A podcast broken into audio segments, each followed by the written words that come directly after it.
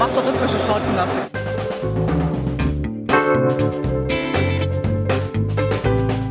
Themen rausarbeiten, neugierig sein, ähm, dieses journalistische Brainstorming, wenn man unterschiedliche Haltungen zu gewissen Themen hat, das richtig bis an die Grenzen zu bringen.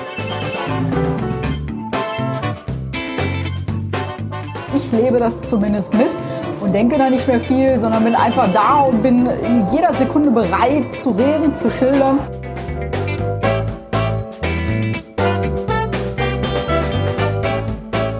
Gleich geht es bei uns um den Titel. Herzlich willkommen. Hier ist Früff. Frauen reden über Fußball. Ich bin die Christelle und endlich ist es soweit. Hier ist unsere erste Ausgabe. Ja, es hat äh, ein bisschen gedauert und ich freue mich sehr, dass äh, unsere Nullnummer schon dermaßen viel Feedback und äh, Freude ausgelöst hat. Ähm, das hat uns ein bisschen überwältigt und äh, deswegen haben wir uns jetzt tatsächlich ein bisschen Zeit gelassen, das erstmal setzen zu lassen. Ähm, aber heute ist es soweit. Heute machen wir die erste Aufnahme und ich spreche schon die ganze Zeit von wir. Ich bin selbstverständlich nicht allein. Ich habe noch zwei ganz tolle Frauen hier auf meiner Seite, nämlich einmal die Julie. Hallo Julie. Hallo, ich freue mich auch hier zu sein bei der ersten Folge. Sehr, sehr schön. Und auch die Yvonne hat es zu mir geschafft. Hallo Yvonne. Hallo und ich freue mich natürlich auch total, dass wir endlich loslegen. Ja, Zeit wurde es. Ähm, denn nach diesem wahnsinnig tollen Willkommen in der Podcast-Welt, das ihr uns bereitet habt da draußen, ähm, haben wir uns ganz schön Gedanken gemacht. Äh, ihr habt ja die Erwartungen an uns äh, sehr, sehr hoch gesetzt. Wir hatten ja viel erwartet, aber das irgendwie nicht. Und äh, dann haben wir uns überlegt, okay, wie, wie wollen wir denn überhaupt anfangen? Ähm, haben da untereinander viel diskutiert und sind dann auch zu dem Schluss gekommen, warum fangen wir nicht einfach am Anfang an? Wir fangen damit an, wie alles losgehen, wie wir zu Fußballfans wurden, warum wir es heute noch sind und äh, generell, wie Menschen zu Fußballfans werden. Und ja, damit äh, ist das Thema der heutigen ersten Ausgabe Fußballsozialisation, schweres Wort, oder auch weibliche Fußballsozialisation. Denn wir sind überrascht und gespannt, ähm, ob das, äh, ob es eine weibliche Sozialisation zu dem Thema gibt oder ob eigentlich alles das Gleiche ist. Darum soll es heute gehen. Und ähm, ja, wir finden auch sehr schön, dass jeder von euch, der heute zuhört, wahrscheinlich seine eigene Geschichte dazu hat. Und viele von euch haben das auch ein bisschen mit uns geteilt.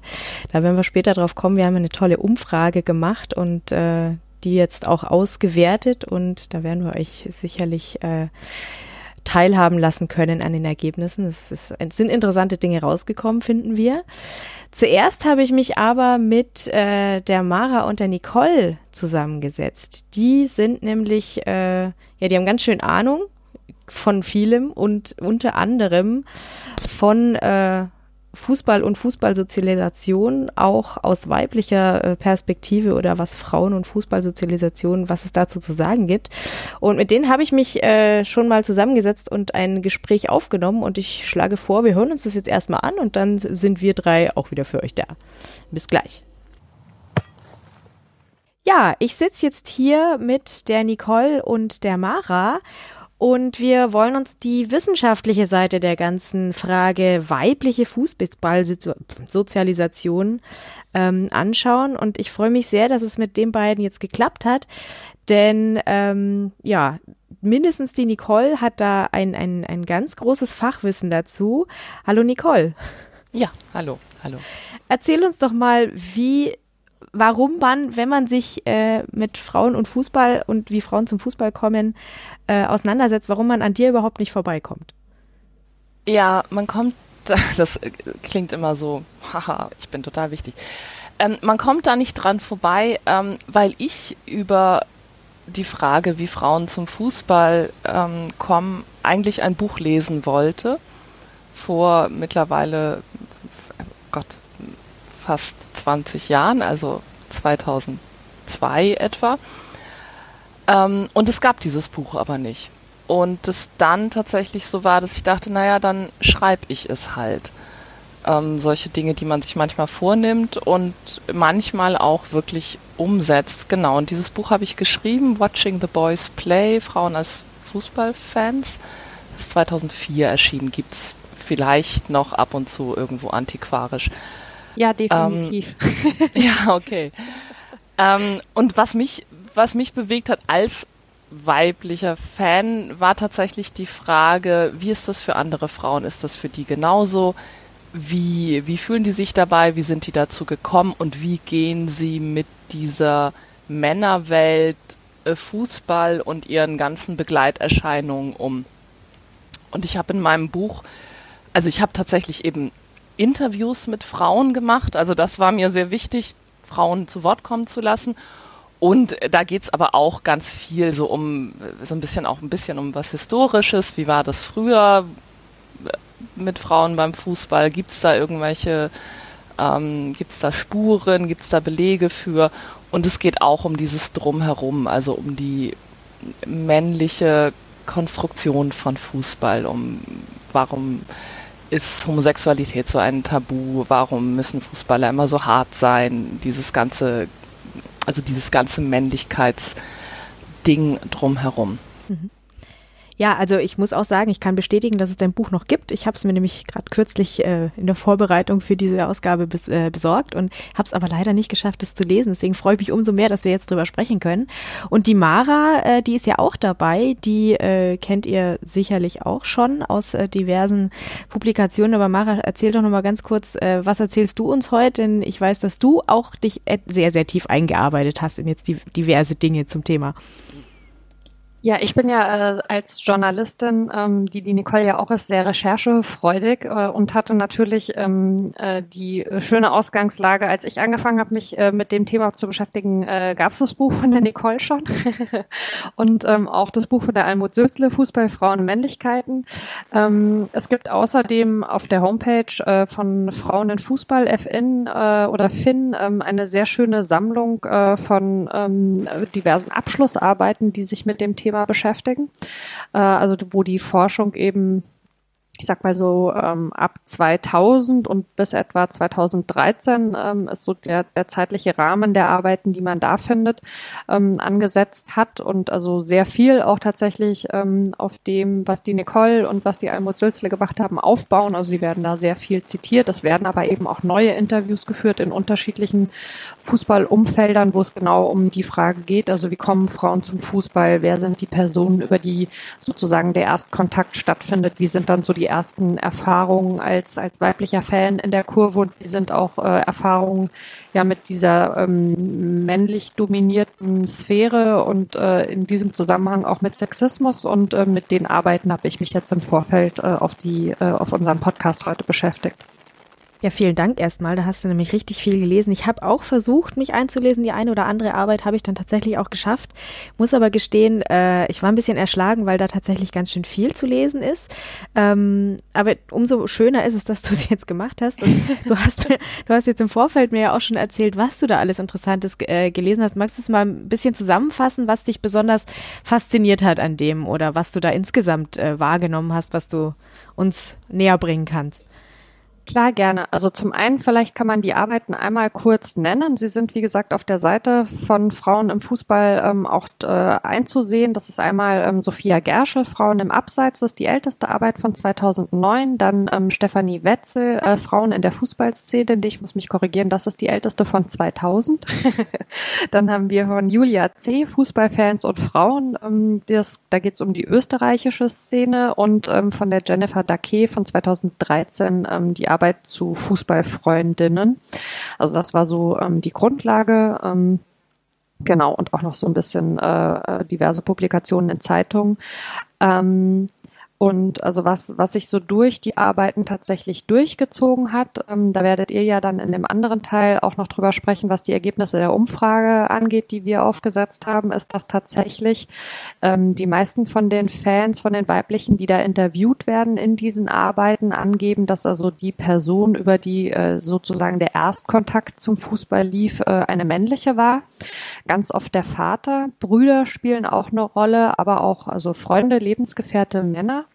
Was ich ganz witzig finde, ist, dass es sich da teilweise auch schon so umkehrt, also dass äh, Mütter erzählen, ihr Erstkontakt war durch ihre kleinen Söhne, weil die sich durch, äh, für Fußball interessiert haben und aber eben nicht alleine ins Stadion wollten oder konnten. Oder auch tatsächlich Großmütter, die sagen, sie sind durch ihre Enkelkinder äh, ins Stadion oder mit dem Fußball in Kontakt gekommen.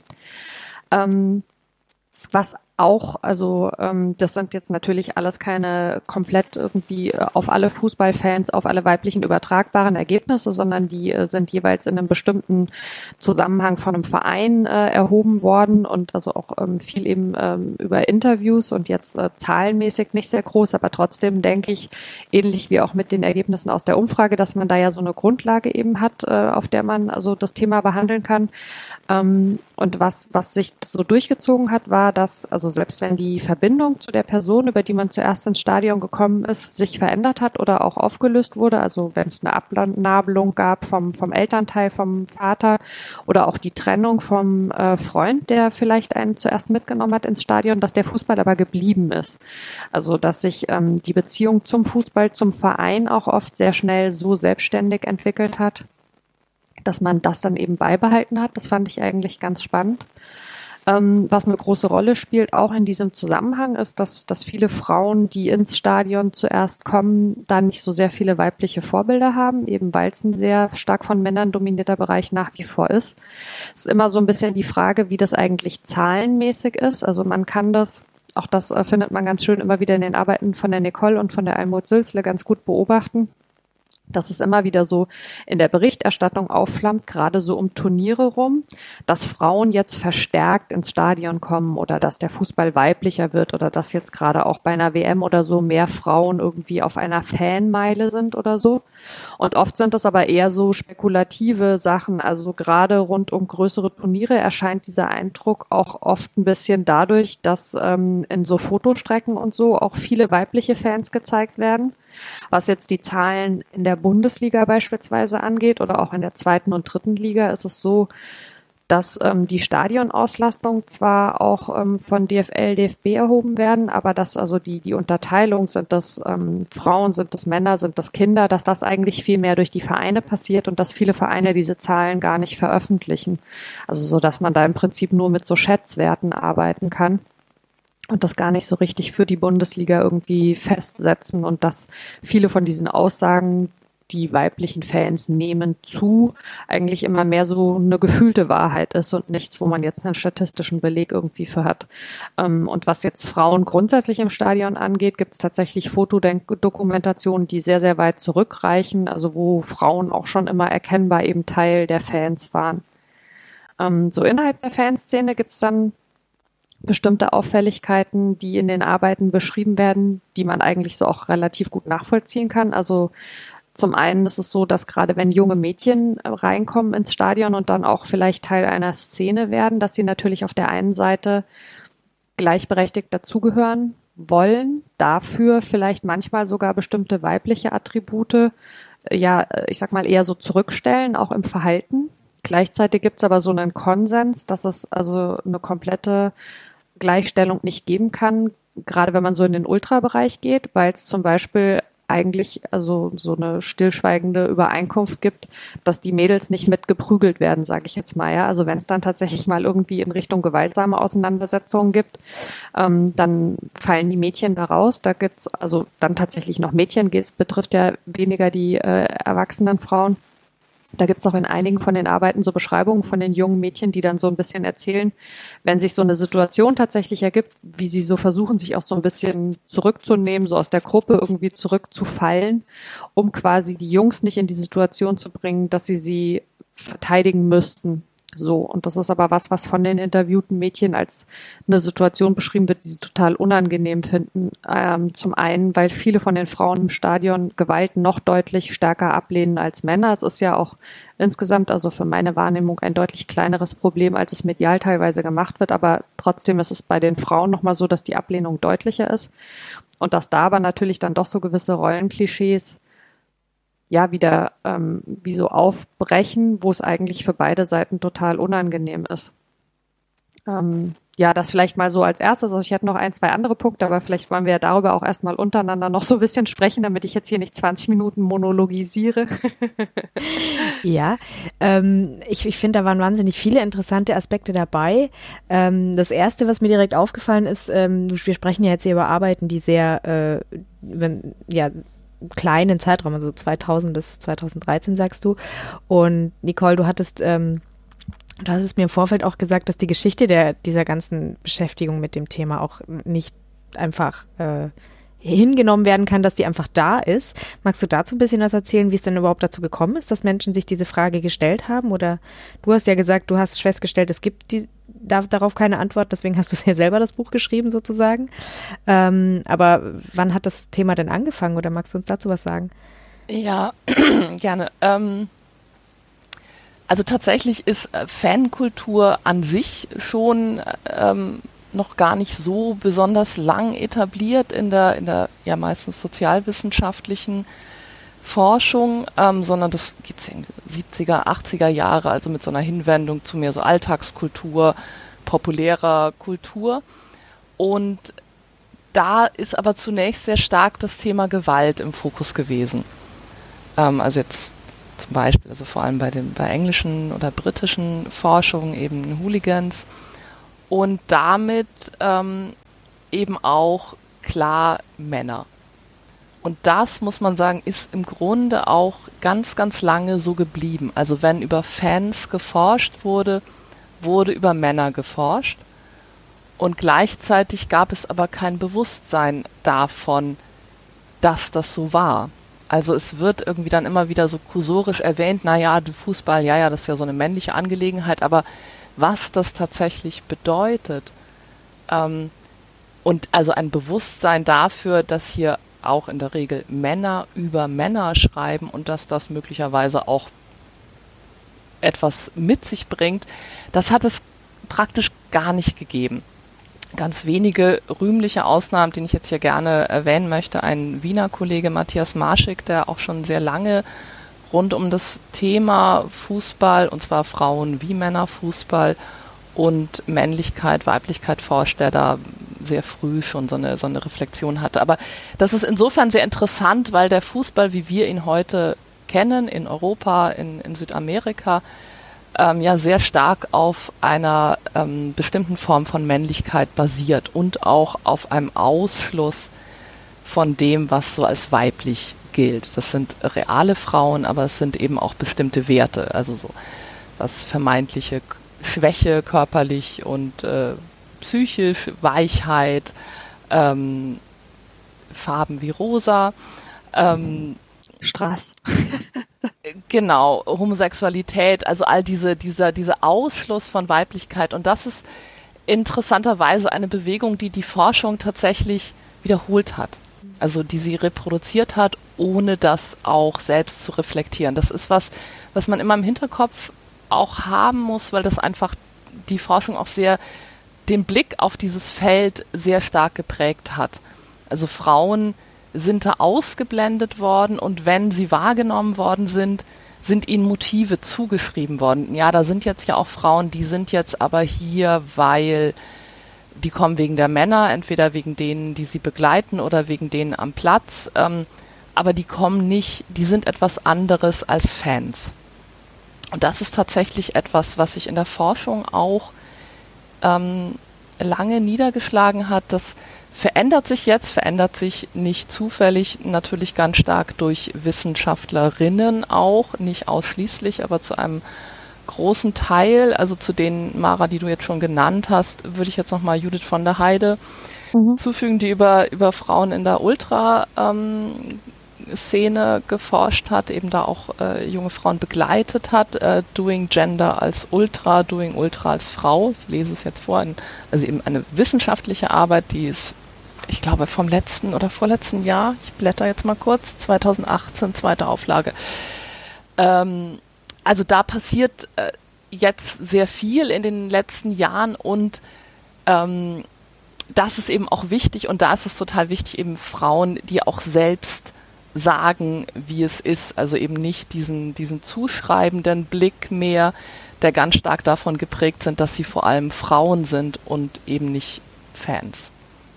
Deswegen sind diese Interviews auch so spannend, finde ich, ne? Ja. Und ähm, was denn das, was du gesagt hast, Nicole, also mit dem Männerschreiben über Männer, da kommt ja tatsächlich noch eine dritte Komponente dazu, nämlich also Männer schreiben über Männer, die Männern beim Sport zugucken. Und was sich ja auch ein bisschen verändert in der Forschung, dadurch, dass auch stärker Wissenschaftlerinnen zum einen sie ähm, betreiben und zum anderen dadurch, dass die Frauen also auch mehr gefragt werden und selbst eine Stimme bekommen, ist das die Forschung, die sich bisher fast ausschließlich auf, auf die Zustände im Männerfußball äh, begrenzt hat, jetzt auch an vielen Stellen ausgeweitet wird und eben auch die äh, Strukturen von Fansein im Frauenfußball mit einbezieht, was ich auch total wichtig finde. Ja, nein, das stimmt. Das ist, das ist interessant. Vielleicht, wenn wir zu den, ähm, zu den inhaltlichen Aspekten Aspekten auch kommen, also was ich damals für meine, ähm, also meine Interviews und ich habe, also ich arbeite eben heute als Journalistin auch ganz viel über Fußball. Ich arbeite beim österreichischen Fußballmagazin Ballesterer und habe da letztes Jahr, also das war auch so ein bisschen so eine Rückkehr zu äh, sozusagen meinen, meinen Anfängen übers ähm, Fußballschreiben, auch eine Schwerpunktgeschichte zu Frauen in der Kurve gemacht und da auch nochmal Interviews mit ähm, Frauen in Wien ähm, vor allem geführt und deren Fangeschichten mir auch erzählen lassen. Was ich da und eigentlich überall immer sehr spannend finde, ist, wie wenig es sich unterscheidet. Also mhm. der Blick ist immer sehr stark auf die, ah, das sind Frauen, das ist ganz anders oder das sind Männer und das ist ganz anders gerichtet, aber ähm, das eigentlich für mich immer Wichtige ist, okay, es gibt auch wahnsinnig viele Gemeinsamkeiten, weil es halt um dieses Fansein geht. Also dieses, ich komme als Kind ins Stadion oder vielleicht auch als erwachsene Person und was mich dabei fasziniert, äh, was, was dir da Männer erzählen, was dir Frauen erzählen, da gibt es erstmal ganz, ganz viele Ähnlichkeiten. Also dass das Fansein auch ein Stück weit sozusagen über diesem Mann oder Frau sein steht und dass das gerade für Frauen auch enorm wichtig ist. Also ich habe ein sehr schönes Zitat von einer Frau, mit der ich ähm, da vergangenes Jahr nochmal gesprochen habe, die so erzählt hat, als Kind, da als Kind ist sie dann zu, zu Austria Salzburg, also damals noch nicht Red Bull Salzburg, sondern eben wirklich Austria Salzburg oder Casino Salzburg oder was auch immer, Sponsorenname. Ähm, und sie meint, in der Schule, da gab es halt Mädchen und Jungen und da war ich das brave Mädel aber beim Fußball, da konnte ich wild sein. Und dass es eben diesen, ähm, diesen Sonderraum, Fußball, Stadion, wo ein bisschen so ein anderes Verhalten möglich ist, sowohl für Männer als auch für Frauen, aber es für Frauen nochmal stärker eine, ähm, auch ein Weg, ein Freiraum gegenüber diesen klassischen Weiblichkeitsanforderungen ist. Also die eben auch sind irgendwie nicht so auffällig sein und brav sein und mach dich nicht schmutzig und sei nicht so laut und und damit kommst du in der Fankurve ja nicht so wahnsinnig weit. Also oder das das ist eben auch einfach nicht so und es ist auch ganz klar und das gehört dazu und es wird auch nicht sanktioniert. Und dass das wiederum aber natürlich das ist auch für Männer wie für Frauen so. Auch Männer sind in der Fankurve anders als im Büro die allermeisten. ähm, aber für, für uns, sage ich jetzt auch mal, weil das ist auch was, was ich so auch durchaus erlebt habe oder erlebe, ähm, gibt es da eben noch, noch so ein kleines Plus. Ja, finde ich super interessant, Mara, aber da wollte ich jetzt nämlich genau reingrätschen, weil du ja auch ähm, gesagt hattest, äh, ganz interessant ist in die, den, den Arbeiten, die du gelesen hast, auch der Aspekt, wie Frauen andere Frauen im, als Fußballfans beurteilen. Ja, genau. Also ähm, was ich was ich insgesamt oder so als Brückenschlag äh, quasi von von Nicoles Ausführungen zu deiner Frage ähm, zum einen äh, dieses ähm, diese dieses sich sich sehr gleich und sehr ähnlich fühlen, auch so im Ausleben. Das hat man ja oft tatsächlich auch ähm, noch noch vor der Rolle als Fan, wenn Kinder zusammen Fußball spielen, bevor es so diese Aufteilung gibt. Ne? Also wenn wenn in den äh, frühen Mannschaften die Mädchen und die Jungs zusammen spielen dann gibt es irgendwie so eine künstliche Trennung für mein Gefühl, also die natürlich auch sportliche Gründe hat, aber jetzt erstmal rein, was so das Soziologische angeht. Und dann gibt es im Stadion im Idealfall wieder eine Zusammenführung. Und wenn man dann aber tatsächlich sich, sich in dem Wissenschaftlichen wieder bewegt, finde ich eigentlich zwei Aspekte ganz spannend. Nämlich zum einen, dass dann die Frauen sich aber im Stadion auch wieder dagegen wehren müssen, in bestimmte Muster reinzugeraten, in denen sie eigentlich gerade in diesem Umfeld noch weniger irgendwie stecken bleiben wollen. Oder ich weiß nicht, ob man noch weniger sagen kann, aber da, also wo, wo es da dann auch ähm, eine äh, ja eine, eine deutliche Vehemenz dagegen gibt. Also das war in den Interviews ganz stark, dass Frauen so erzählt haben, äh, ich habe dann auch keine Lust äh, in der Gruppe, mit der ich irgendwie Fußball äh, gucken gehe, dafür zuständig sein, quasi die Brote zu schmieren. Und wenn ich dann aber eine Fahne tragen will, sagen die Jungs mir, die ist zu schwer für dich. Also dass die Frauen sich dagegen total gewehrt haben, was ich echt sehr nachvollziehbar und auch irgendwie cool fand.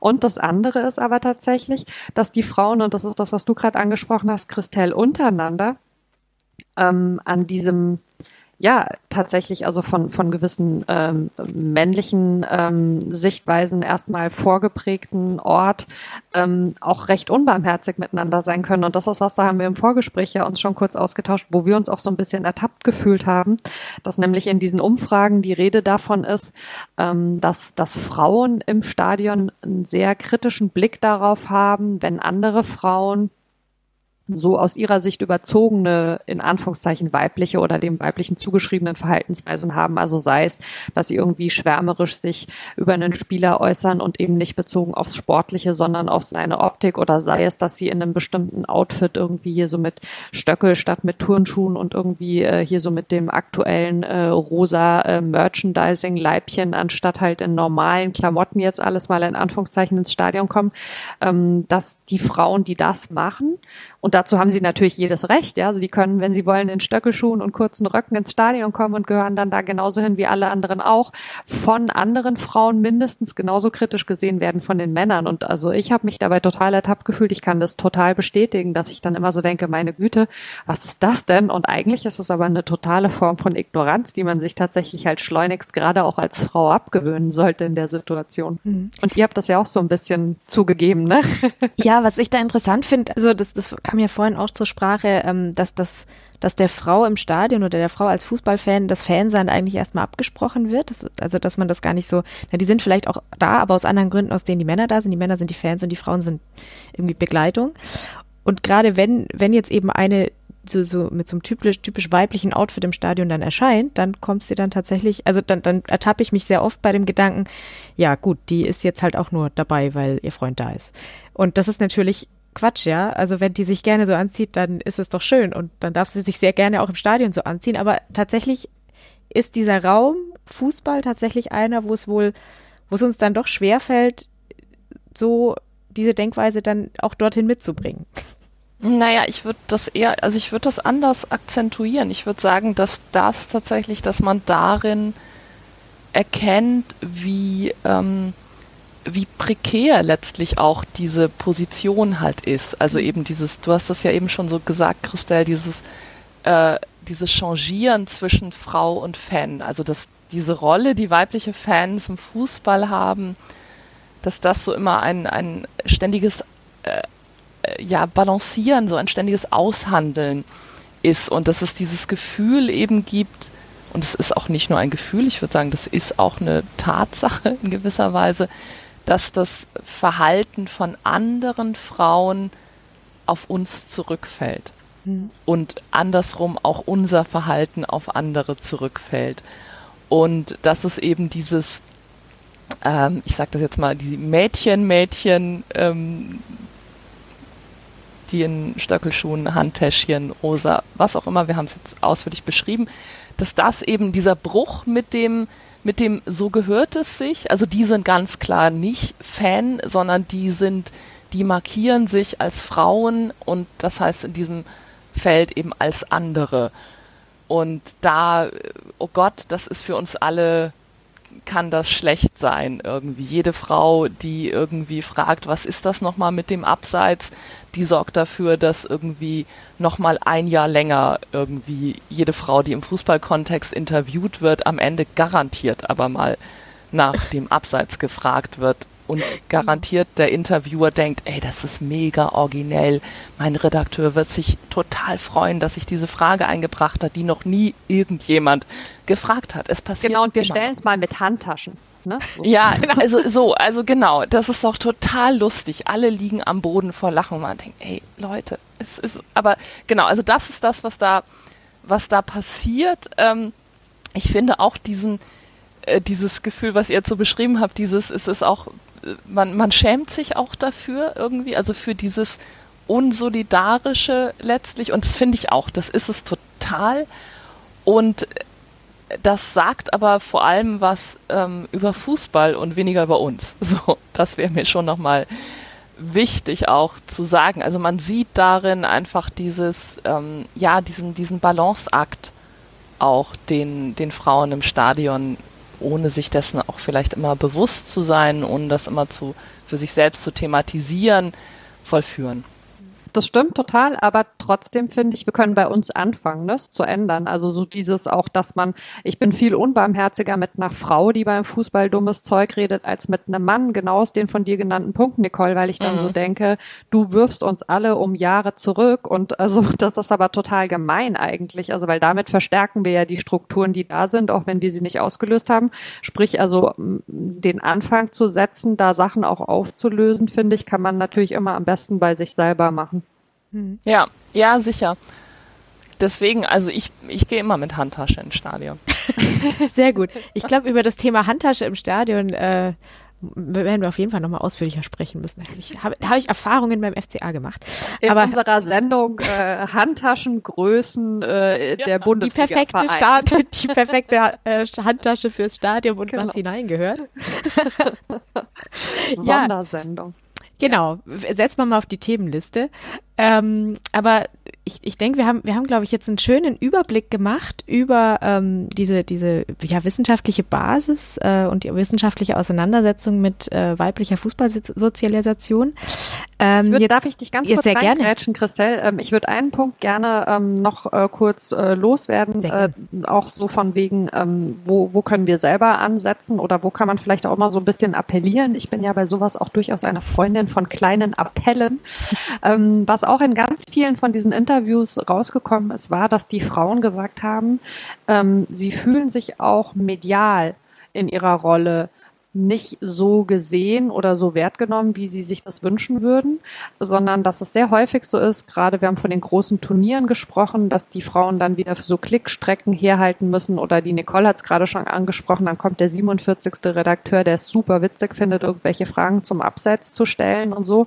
Ähm, und ich glaube, dass das tatsächlich auch ein Punkt ist, also wo ja viele von, von uns, die wir jetzt in diese Podcasts sind oder auch viele von den Leuten, die uns hören, die selber Podcasts, Blogs und so betreiben, auch anfangen kann, eine Veränderung tatsächlich anzuschieben, weil es eben auch eine Rolle macht, wie werden Menschen in, einem, in Bezug zu einem bestimmten Thema dargestellt. Und das ist, glaube ich, einfach auch noch ein Punkt, wo man es abgesehen vom Stadion selbst natürlich immer aktiv mit verändern kann. Deswegen wollte ich das gerne noch einschieben. Ja, das finde ich total, also total guten Punkt. Also ich glaube, da geht es auch darum, einfach eine viel größere Selbstverständlichkeit, also Frauen ganz selbstverständlich als Fans ähm, mitzudenken, mitzuschreiben, mitzufilmen, wenn es darum geht, vor irgendwelchen Spielberichten, ah, da machen wir nochmal eine kleine Befragung unter Fans, ähm, da eben dann nicht fünf Männer zu Wort kommen zu lassen, sondern eben das einfach ausgewogen zu gestalten. Auch Appell an die Frauen. Ähm, wenn man gefragt wird, äh, magst du da vielleicht ein bisschen was sagen? Auch vielleicht über den Schatten der Bescheidenheit und der Zurückhaltung, auch typisch weiblich zu springen mhm. und zu sagen, ja klar, mache ich gerne. Ja, da machen wir ja jetzt sozusagen schon mal den Anfang, indem wir hier bei Früff über Fußball sprechen als Frauen. Auch das ist ja, wir, wir, wir möchten ja auch ein bisschen äh, Beispiel und äh, äh, ja, ein bisschen Vorbildfunktion haben denn, äh, und, und zeigen, es ist nicht unmöglich, es ist sogar sehr möglich. und ähm, ja, jetzt wollte ich eigentlich äh, die Kurve bekommen zu ähm, wir haben, wir haben jetzt eben diesen, diesen Überblick versucht über die, die wissenschaftliche Seite und, und äh, alles, was, was uns da in der Arbeit aufgefallen ist. Aber jetzt möchte ich euch nicht entlassen aus dem Gespräch, ähm, ohne dass ihr uns äh, eure Geschichte erzählt, wie ihr denn zum Fußball gekommen seid. Ähm, Nicole, magst du denn mal anfangen? Wie ist es denn passiert, ja. dass du Fußballfan geworden bist? Ähm, das ist, ich bin tatsächlich so fernsehsozialisiert. Also ich bin ähm, in Flensburg aufgewachsen. Das ist, ich will nicht sagen, da spielt niemand Fußball, aber der Profifußball, also ist langsam auf dem Weg nach Flensburg. Aber ähm, als ich in den 70er und 80er Jahren Kind und Jugendliche war, war das noch nicht so, war Flensburg eine Handballstadt. Also ich bin mit Fernsehfußball, also WM im Fernsehen und dann tatsächlich auch Bundesliga im Radio. Also das ist tatsächlich so für mich dieser Einstieg in den Fußball und ich glaube, da fand ich dann logischerweise nicht Stadionerlebnis, sondern dieses Fußball ist wichtig, Fußball ist aufregend, Fußball ist spannend. Also das ist was, was Emotionen macht und Emotionen, an denen ganz viele Leute teilhaben. Also das war so, glaube ich, das, womit ich dann so eingestiegen bin. Ich bin dann zum Studium nach Hamburg gezogen. Da hätte ich dann HSV oder St. Pauli-Fan werden können. Das wollte ich beides aus unterschiedlichen Gründen irgendwie nicht. Und dann ähm, bin ich Anfang der 90er Jahre zu Borussia Dortmund gekommen noch rechtzeitig genug, um die Meisterschaften äh, in den 90er Jahren äh, gut miterleben zu können und dann eben dann, als es danach irgendwie relativ furchtbar auch eine Zeit lang ja wurde und bis eben zur äh, Fast-Insolvenz vor 15 Jahren. Ähm, da war es dann aber eben schon zu spät, wie es dann halt so ist. Da sagt man dann ja nicht, oh nee, jetzt sind wir fast pleite, jetzt werde ich doch HSV-Fan oder jetzt gehe ich doch zum Millantor, weil da kenne ich eh viele Leute und ist ja auch nett da. Genau, also so. Und dann bin ich eben über dieses, also dann durch dieses Buch, was ich beschrieben habe, also da bin ich dann sozusagen auch in dieses, ähm, ohne das zu planen, in, in das Fußball, Schreiben über Fußball, auch Reden über Fußball, äh, ist das dann auch mein Beruf geworden. Das nimmt man sich dann ja nicht irgendwann vor, wenn man Kind in Flensburg ist und am Radio Bundesliga hört. Das stellt man dann viele Jahre später überrascht fest, dass es irgendwie passiert ist. Ja, schön, vielen Dank. Ähm, ich erkenne da mich an einigen Stellen wieder, muss ich sagen. Aber Mara, erzähl doch du mal, ähm, war es bei dir ganz anders? Äh, nee, gar nicht mal so. Also ich hatte auch tatsächlich äh, die Sozialisation erstmal äh, über das Fernsehen schauen und da tatsächlich, was glaube ich gar nicht so selten ist, ähm, über die großen Turniere. Also ich bin nicht mit der Bundesliga eingestiegen, sondern als kleines Mädchen immer mit meinem Papa die Europa- und Weltmeisterschaften geschaut und äh, darüber kam so ähm, der Erstkontakt ähm, und habe das dann tatsächlich auch immer so ein bisschen verfolgt, aber also ähm, nicht besonders nah. Witzigerweise, weil du den BVB ansprichst, Nicole, das wusste ich ja auch schon. Mein Vater äh, hat zu der Zeit, als ich so in der Schule war, also nach der WM 1990 auch eine Weile den BVB ein bisschen intensiver verfolgt. Insofern war das, glaube ich, so rückblickend die erste Bundesligamannschaft, die mir einfach namentlich überhaupt was sagte. Und dann natürlich äh, in, in Hessen äh, gab es sehr, sehr viele Eintracht Frankfurt-Fans. Äh, da hatte ich aber überhaupt keine Berührungspunkte. Und ich bin dann Ende der 90er ähm, zum Studieren nach Mainz gegangen und da zum ersten Mal in ein Bundesliga-Stadion. Und äh, da war es dann auch so klassischerweise um mich geschehen. und immer, wenn es Phasen gab, witzigerweise, in denen der Fußball so ein bisschen Gefahr lief, aus verschiedenen Gründen an, an Bedeutung zu verlieren, gab es dann aber so Impulse, die ihn quasi drin gehalten haben. Also beispielsweise dann im Volontariat, dass äh, man da gemerkt hat, okay, die kann man auch mal zu so einem Fußball-Event schicken. Jetzt nicht klassisch zu einem Spiel oder so. Und ähm, später habe ich dann angefangen, für ein Fanzine zu schreiben. Und dann tatsächlich äh, wurde es äh, auch eigentlich sehr ungeplant und, und gefühlt rückblickend über, über Umwege immer mehr so zum Beruf und auch äh, immer breiter. Also dann eben nicht nur auf den Verein bezogen, sondern auf den Fußball generell. Und jetzt mittlerweile, also finde ich es überhaupt nicht mehr vorstellbar, dass es Phasen gab, wo ich dachte, ja, das mit dem Fußball kann man irgendwie machen, muss man aber nicht, sondern ja, also ich, ich kann mir nicht vorstellen, dass nochmal ein Punkt kommt, wo ich sage, ach Gott, ich lasse es jetzt dann vielleicht doch wieder bleiben. Selbst wenn man es manchmal gerne wollen würde, fand ich in den Arbeiten spannend, dass angeblich Frauen den Fußball mehr im Wochenende zurücklassen und unbeschwert davon in die Woche gehen, wo ich so dachte, also das kann ich für mich so nicht bestätigen. Nein, ich auch nicht. Nein, jetzt, wenn jetzt ist entspannt Länderspielwochenende, Reus hat genau, verletzt, also jetzt ist es okay. Aber ja, nee, aber jetzt ist so mitgehangen, mitgefangen, also es führt keinen Weg zurück und warum auch, also ja. Ja, ich denke, da können wir uns auf jeden Fall drauf einigen. Geht uns, äh, glaube ich, allen so. Ja, dann vielen, vielen Dank euch beiden, dass ihr uns da ähm, geholfen habt, äh, den Fu äh, die, ja, die wissenschaftliche Auseinandersetzung mit dem Thema ein bisschen äh, zu beleuchten. Ähm, ich denke, da sind wir jetzt gut gerüstet, äh, in, die, in die Betrachtung und, äh, die, dieser Studie zu gehen, oder was heißt Studie, diese Umfrage, die wir da gemacht haben. Ähm, und äh, auch mit den anderen Mädels nochmal zu sprechen, wie es denn jetzt bei Ihnen genau gelaufen ist, äh, wie Sie zum Fußball gekommen sind und was wir dann insgesamt aus der ganzen Thematik jetzt machen. Ich bin sehr gespannt und äh, ja, an der Stelle danke an euch. Ja, gerne ja, und viel gerne. Spaß, genau, in der restlichen Sendung noch. Grüße an die Mädels. Richtig aus. Und äh, ja, damit geht's jetzt dann gleich weiter. Ja, das war ich mit Nicole und Mara und äh, die beiden haben uns ja ihre Geschichte gerade schon erzählt. Ich bin jetzt einfach, einfach mal so frech und schließe direkt mit meiner Geschichte an, wie es passiert ist, dass die kleine Christelle zum Fußball gekommen ist und warum ihr mich da jetzt einfach ertragen müsst. Ähm, es war in unserer Familie eigentlich schon immer recht präsent, allerdings nur in der Familie meiner Mama, witzigerweise. Ähm, da waren eigentlich, äh, da lief eigentlich immer der Fernseher bei meinem Opa im in der in der guten Stube, wie man das damals so sagte. Und ähm, so richtig meine erste Berührung mit dem Fußball war die WM 1990, war neun und habe nachmittags äh, öfter mal Spiele geguckt, hab, hatte mein erstes Panini-Album, weil alle eins hatten. Und ja, meine erste richtige Spielerinnerung ist tatsächlich das Finale, das wir erst im Auto angehört haben, irgendwie auf der Rückfahrt von weiß ich nicht woher. Und dann äh, müssen wir irgendwann, ich glaube, spätestens die zweite Halbzeit haben wir dann zu Hause im Wohnzimmer geguckt mit meinen Eltern zusammen. Ich erinnere mich auch noch, dass ich damals das erste Fußball, äh, mein erstes Gebet zum Fußballgott abgesetzt habe. ich auch gesagt habe, bitte lieber Fußballgott, ich lass Deutschland gewinnen. Ja, der Rest ist Geschichte. Ähm, ich wollte dann damals auch sehr, sehr gern Fußball spielen. Bin dann mit einem Nachbarsjungen zum örtlichen Fußballverein, die haben alle geguckt und die Reaktion war eher so, dass ich gesagt habe, ja gut, dann lasse ich es eben bleiben. Und ja, dann kam den WM 1998 in Frankreich. Da war ich gerade in Frankreich und ich bin ja halb Französin, da hat mich das natürlich sehr mitgerissen. Ähm, Deutschland nicht so sehr, aber natürlich der Titel für Frankreich war super.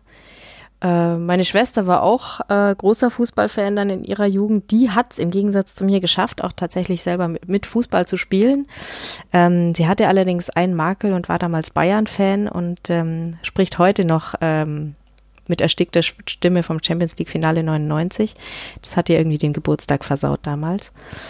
Genau. Und ja, dann so richtig äh, zum Fan wurde ich dann tatsächlich erst, als der FCA in die ähm, in die äh, Bunde, also in die zweite Liga kam, da so, es muss ums Sommermärchen 2006 rum gewesen sein. Da sind wir dann, meine Schwester und ich, immer wieder ins ähm, Rosenau-Stadion gepilgert und ja, da war dann, da ging es dann recht schnell. Da war es sehr schön, habe ich mich wohlgefühlt und seitdem gibt es den FCA in meinem Leben und ich rede auch in der Zirbelnuss, also in meinem Podcast auf die Zirbelnuss drüber. Da ist übrigens der Andreas schuld. Hallo Andreas, der damals äh, im Büro zu mir sagte, hey, wir hier damals von meinsportradio.de, inzwischen ist es ja mein Sportpodcast.de, wir suchen jemanden, der uns äh, öfter mal über den FCA was erzählen kann. Du bist die Einzige, die ich kenne die Ahnung vom FCA hat, äh, kannst du das nicht machen? Und dann habe ich gesagt, ja gut, dann mache ich das halt. Und so ist dann irgendwann auch mein eigener Fußball-Podcast entstanden im Zuge von, es gibt so viele Fußballvereins-Podcasts, dann mache ich den halt auch noch. Ja, so ist es bei mir gewesen. Julie, erinnert sich dich die Geschichte an dich oder ist es bei dir völlig anders gelaufen? Also ich glaube, gemeinsam haben wir auf jeden Fall, dass es auch mit einem großen Turnier angefangen hat, nämlich der WM 2006. Ähm, ja, war, ich war damals in der sechsten Klasse oder bin in die sechste Klasse gekommen und wir hatten ähm, gleichzeitig auch tatsächlich Fußball im Sportunterricht. Ähm, vielleicht kleine Randinfo, ich war auf einem Mädchengymnasium, ähm, also es war da zumindest alles noch gut, ähm, was äh, ja irgendwie Geschlechterverhältnisse betrifft. Ähm, war aber schon die, ähm, die irgendwie am meisten dahinterher war, um das zu gucken, auch wenn natürlich irgendwie die Euphorie ähm, im ganzen Land und dann auch irgendwie so bei uns in der Schule, in der Stufe ähm, groß war. Ähm, wobei dann ähm, ich mich also ich war natürlich irgendwie dann so Fan der Nationalmannschaft. Ähm, mich hat aber mehr so diese Vor- und Nachberichterstattung interessiert. Ähm, also ich habe irgendwie Stunden vorher, Stunden nachher irgendwie alles konsumiert, was es so gab. Ähm, bin dann ähm, darüber halt auch irgendwie in diese Journalismus-Schiene damals gerutscht. Ähm, und war dann immer so ähm, auf dem Trichter Sportjournalistin ähm, ist schon das Berufsziel. Ähm, bin ich dann natürlich irgendwie so irgendwann ein bisschen von weggekommen und wurde aber natürlich irgendwie durch ähm, ja WDR Bundesliga-Konferenz ähm, dann weiter dran gehalten. Ich muss aber dazu sagen, meine Eltern ähm, waren und waren oder sind ähm, jetzt gar nicht so fußballaffin, beziehungsweise ich bin bei meiner Mutter aufgewachsen, die war ähm, und ist bis heute nicht ähm, irgendwie sonderlich begeistert davon und habe es irgendwie darüber eigentlich so, glaube ich, über diese, diesen Berufswunsch ähm, geschafft, da dran zu bleiben. Und als ich dann Mitglied geworden bin, ähm, ich habe es mal nachgeguckt, das war 2010, ähm, ist es so ein bisschen losgegangen, weil Werder Bremen ähm, zumindest damals auch noch so für unter 18-jährige Freikarten für die Ostkurve angeboten hat, die ich dann immer genutzt habe. Ähm, mein Vater ist zwar Werder Bremen-Fan, der war aber nicht mit mir im Stadion, der saß immer schön auf seinem Dauerkartenplatz ähm, und ich war dann ja sozusagen als, als junges Mädchen oder ähm, ja, Teenageralter ähm, alleine in der Kurve und dann hat sich das irgendwie so entwickelt, als ich bei Twitter ähm, aktiv geworden bin und dann halt auch tatsächlich so Leute gefunden habe, die den gleichen Verein gut finden. Ähm, das war vorher halt nicht so. Randinfo für die es natürlich nicht wissen. Ähm, ich komme aus dem Rheinland ähm, und ja wohne jetzt in Aachen. Also hier ist ja eher nicht so mit Werder Bremen und genau, ich bin halt irgendwie dann vor allem dabei geblieben, ähm, als es dann so ein bisschen politischer wurde, als ich selbst politisiert wurde ähm, von meinem Umfeld, dass es halt nicht nur noch Fußball und der Sport war, sondern auch irgendwie als Gesellschaftsthema, was jetzt wahrscheinlich auch dafür sorgt, dass ich ähm, irgendwie dranbleibe, weil beispielsweise mein Interesse an internationalem Fußball war früher viel größer als aktuell. Ähm, genau, und natürlich auch meine Begeisterung für die deutsche Nationalmannschaft ist äh, mit jedem Turnier ab 2006 dann irgendwie ein bisschen geringer geworden. Ja, klar, ich meine, wenn man, wenn man dann einen eigenen, eigenen Verein hat, den man verfolgen kann, dann, dann wird's natürlich auch, ähm, ja, finde ich, die Nationalmannschaft ist dann irgendwie so, ja, geht, ging mir auch ähnlich. Also, als ich dann den FCA hatte, war die Nationalmannschaft dann eher wurscht. Ja.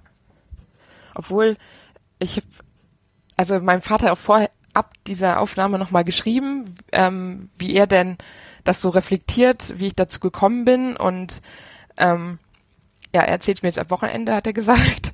ist ein bisschen unpraktisch, aber in meiner Erinnerung ist es auf jeden Fall so, dass ich bei, bei ihm zu Besuch war ähm, und wir sind irgendwie spazieren gegangen und für die, die es wissen, ähm, in Bremen ist das Stadion mitten in der Innenstadt am, am Deich und an der Weser und ich habe dann wohl in meinen jungen Jahren mit, äh, weiß ich nicht, 12, 13 Jahren gesagt, okay, wenn ich jetzt irgendwie Fußball in der Schule spiele und jetzt sehe ich das Weserstadion, dann werde ich jetzt Werder-Fan und ähm, dann hatte ich ein halbes Jahr später, glaube ich, mein erstes Trikot von Ivan Klasnic und ähm, dann war es um mich geschehen. Ja, war auch eine schöne Geschichte. Lustigerweise habe ich die gerade diese Beschreibung, wie man in Bremen zum Stadion kommt, äh, in einem Buch gelesen. Also auch von einer Frau übrigens. Kann ich nur empfehlen, den Weg. Ja, ich, ich werde es dann, äh, werde ihn irgendwann mal gehen. Noch bis hab's bis heute nicht geschafft, leider. Aber eines Tages äh, werde ich auch das schaffen, ganz sicher. Ja, Yvonne, jetzt äh, musst du uns aber noch erzählen, wie es bei dir passiert ist. Ja, wie es bei mir passiert ist, das, ist, das kann ich gar nicht so genau sagen, weil es einfach, ähm, es ist halt einfach passiert. Und zwar, mein ähm, Vater hat von klein auf immer Fußball gespielt und ähm, dadurch wurde ich quasi auch schon durch meine Mutter dann so im Kinderwagen auf den Ascheplatz geschoben, also nicht auf den Platz, sondern daneben. Und ähm, ich wuchs eigentlich mit Fußball auf.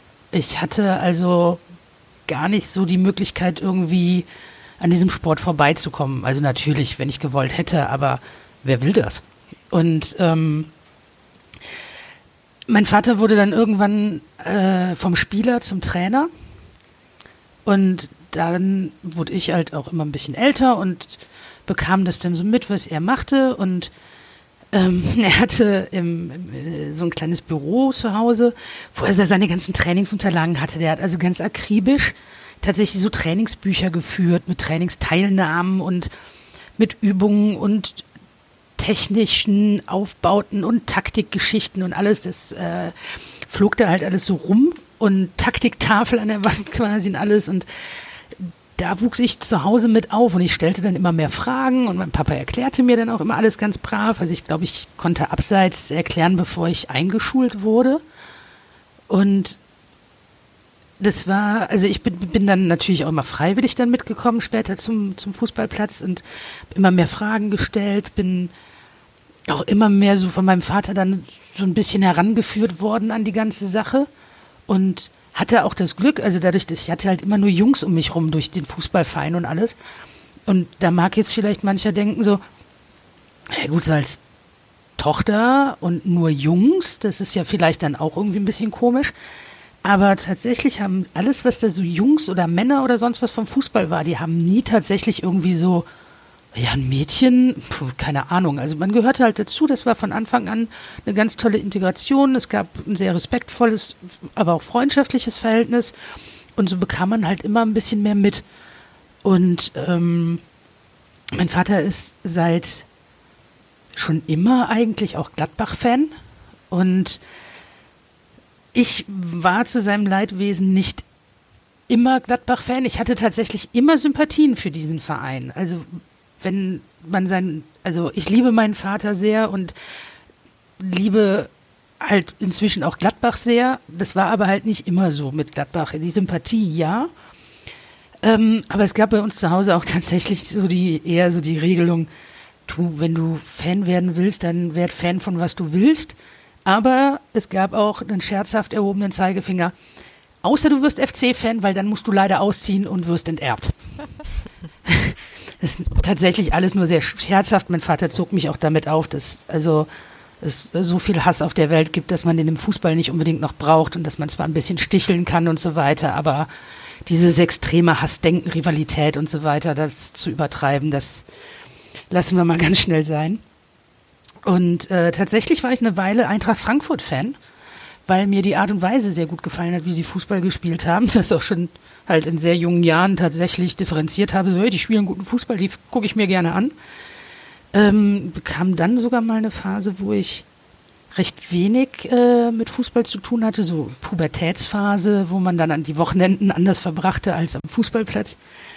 Und dann tatsächlich während der Relegation von Gladbach gegen Bochum da wurde mir so ein bisschen bewusster, dass das vielleicht doch ein bisschen mehr als Sympathien sind, die ich da für diesen Verein habe, weil das doch sehr emotional war und da auch so bei mir selbst emotional viel passiert ist. Ähm, vom, vom Mitleiden und äh, ja, mental mitkämpfen und so weiter. Und dann stellt man halt irgendwie fest, so, hm, ist das vielleicht doch ein bisschen mehr als nur Sympathie. Und mein Papa fand das sehr, sehr gut und äh, sich natürlich sehr gefreut. Und, und ähm, seitdem bin ich also sehr, ähm, sehr, sehr Gladbach bezogen, auch wenn ich ähm, auf Twitter oder sowas was schreibe. Ich schreibe auch schon mal über ähm, Nationalmannschaft, die war aber tatsächlich ähm, nie so mein größter Fokus. Ich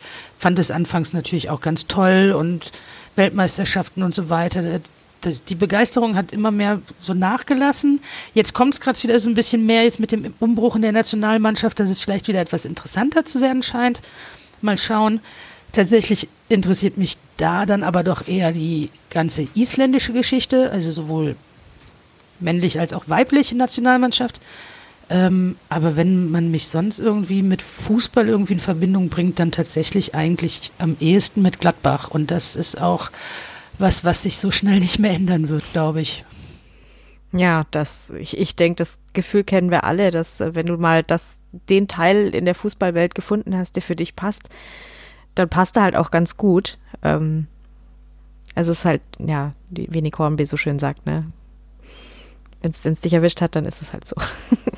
Ja, ich glaube auch tatsächlich, dass man sich nicht den Verein aussucht, sondern das andersrum passiert. Also der Verein, der kriegt dich irgendwann und nicht du sagst, der Verein ist es. Ja, das, das stimmt schon.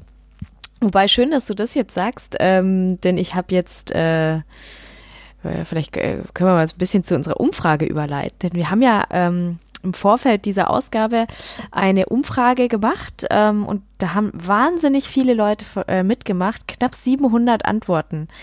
Ähm, und äh, tatsächlich so viel Material über dieses Thema hat, glaube ich, noch nie jemand gesammelt. Also reines Datenmaterial, das ist richtig, richtig krass. Ähm, und da gab es ja aber auch äh, die Frage, ähm, also eine Freitextfrage, wo man eben auch einfach selber seine Geschichte noch reinschreiben konnte. Und ähm, da war tatsächlich auch äh, ab und zu mal zu lesen, dass, dass der eine oder andere als Kind irgendwann mal verkündet hat, ich bin aber Fan von XY. Und diese Aussage hing dann irgendwie da und so ist, hat sich dann tatsächlich entwickelt, obwohl diese Aussage als Kind dann teilweise in einer Phase, wo man, das war vielleicht der einzige Verein, den man kannte, oder man hat sich da irgendwie absichtlich äh, irgendwas rausgesucht, um den anderen zu ärgern, weil man wusste, also denjenigen, mit dem man da gerade sprach, so ja, äh, sprach irgendwie mit einem Bayern-Fan, dann gesagt, ich bin aber 60er, einfach um den zu ärgern, was für alle, die nicht aus München kommen, das ist echt harter Dobak, wenn du sowas sagst, ja. Also das ist ein klare Entscheidung, klare Positionierung. Ähm, aber tatsächlich kam es dann wohl auch oft dazu. Also das ist, ist tatsächlich was, was ich erst da ab und zu mal gelesen habe. Eine unbedachte Aussage, die sich dann später bewahrheitet hat. Vielleicht ist es dann doch so ein bisschen Schicksal. Keine Ahnung. These meinerseits. Ähm, ja, aber dann lass uns doch mal über die äh, Studie sprechen oder was heißt Studie? Habe ich, hab ich schon wieder Studie gesagt, über diese Umfrage. Ähm, erstmal ganz lieben Dank, dass da so viele mitgemacht haben. Es hat mich ziemlich überwältigt. Ähm, viele Studenten würden von solchen Teilnahmezahlen sträumen. Ähm, und wir machen es jetzt so zum Spaß, fast schon schade. Also falls irgendjemand äh, Interesse hat, da mehr draus zu machen, meldet euch. ähm, ja, ich, wir haben uns ein paar Charts äh, vor die Nase gelegt auf unsere Bildschirme und äh, Vielleicht können wir noch mal ein bisschen durchgehen. Was mir nämlich direkt aufgefallen ist, ähm, ich, wir haben es mal ein bisschen getrennt zwischen ähm, Antworten der männlichen Teilnehmer und Antworten der weiblichen Teilnehmer. Für alle, die sich das auch angucken möchten, ähm, wir werden versuchen, das Ganze auch online zu stellen, damit ihr euch die Ergebnisse auch äh, zumindest zahlenmäßig anschauen könnt. Ähm, also findet höchstwahrscheinlich an dieser Stelle einen Link zu dieser zu diesen Ergebnissen in den Show Notes. Könnt ihr mal draufklicken und euch ein bisschen durchscrollen. Ähm, was ich interessant finde, wir hatten ja die erste Frage, wie lange bist du schon Fußballfan? Ähm, von dem, also grundsätzlich die, die allermeisten sagen äh, schon seit der Kindheit, also dass es sehr, sehr früh angefangen hat, ist, ist häufiger so.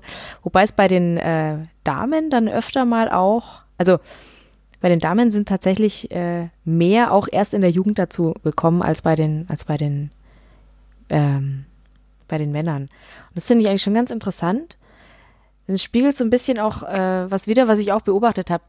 Die meisten kleinen Jungs, die du auf der Straße fragst, hey, äh, bist du Fußballfan, sagen alle, ja klar. das, ich würde mal behaupten, das passiert ja beim Mädchen nicht zwangsweise. Was meint ihr?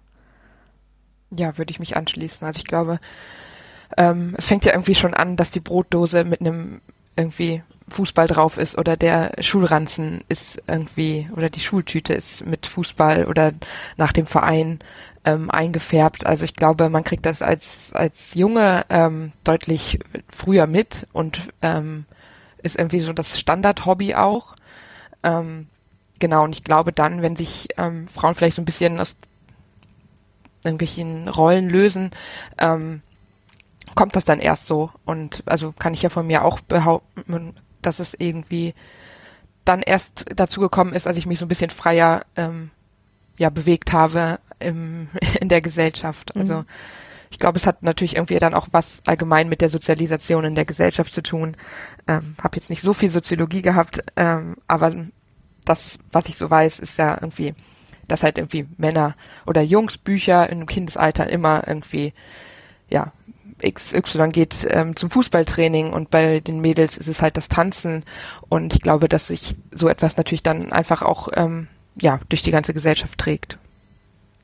Ja, also ich habe tatsächlich äh, eher den Eindruck, auch was, äh, was die Antworten so angeht, dass äh, bei, bei Männern das tendenziell oder bei, ja, bei Jungs eher so ist, es wird schon fast erwartet, dass die sich irgendwie mit Fußball beschäftigen. Es wird so, so Teil des Ganzen. Bei Frauen muss aber eher irgendwie was, was Bestimmtes passieren, dass sie zum Fußballfan werden. Also sie werden viel seltener irgendwie in eine Situation reingeboren, wo das einfach Teil der ganzen Geschichte ist automatisch, sondern es ist öfter, dass irgendwie was Bestimmtes passiert, dass irgend jemand oder irgendwie etwas sie, sie dazu bringt. Also gut, bei Yvonne haben wir ja gehört, was anders. Da war es, ja gut, da war es auch etwas, da war es der Kinderwagen, der eben am Ascheplatz stand. also hat dich auch etwas zum Fußball gebracht, deine Mama, mit dem Kinderwagen.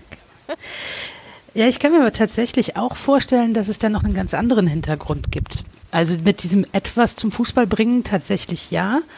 Ähm, auf der einen Seite natürlich klar, du wirst als Junge damit schon eher großgezogen. Du wirst als kleiner bei uns sagt man Panz, als schon so ein Fußballverein gesteckt und alles Mögliche. Als Mädchen wirst du als Pferd aufs Pferd gesetzt oder zum Ballett geschubst oder sonst was.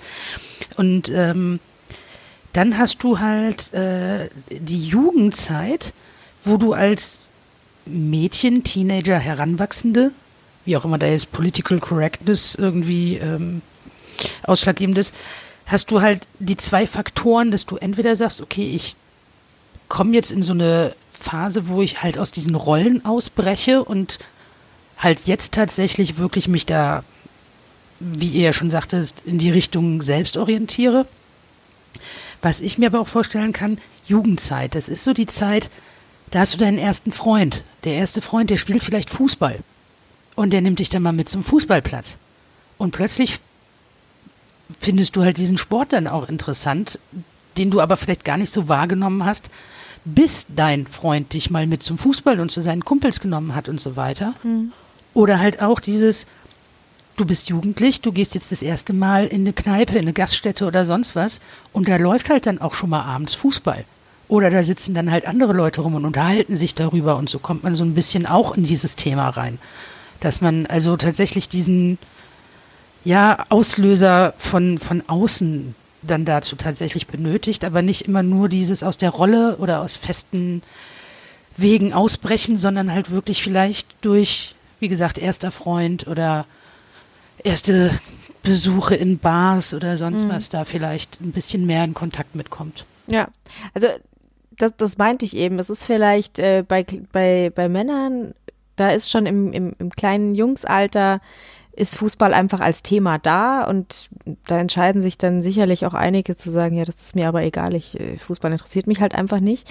Ähm, während es bei Mädchen vielleicht doch tendenziell eher so ist, ähm, es braucht irgendwann mal einen Auslöser, es braucht irgendwann mal jemanden, der sie mitnimmt. Das kann dann eben später erst passieren oder ja, oder wie wir jetzt vorhin auch bei, bei Mara und Nicole gehört haben, äh, in den in diversen Studien, wo es auch mal sein kann, dass dass Frauen auch äh, erst als, als Mutter oder als Großmutter irgendwie mit äh, Söhnen oder Enkeln äh, ins Stadion gehen und da das erste Mal wirklich mit Fußball in Kontakt kommen und, und da erst zum Fan werden, weil sie da ja auch wieder sozusagen, es passiert irgendwas, dass sie wirklich aktiv Kontakt haben und dann dann werden sie zu Fan, zum Fan im Gegensatz zu, naja, du entscheidest dich vielleicht als kleiner Junge eher so, ja, interessiert mich halt trotzdem nicht, auch wenn es alle irgendwie erwarten.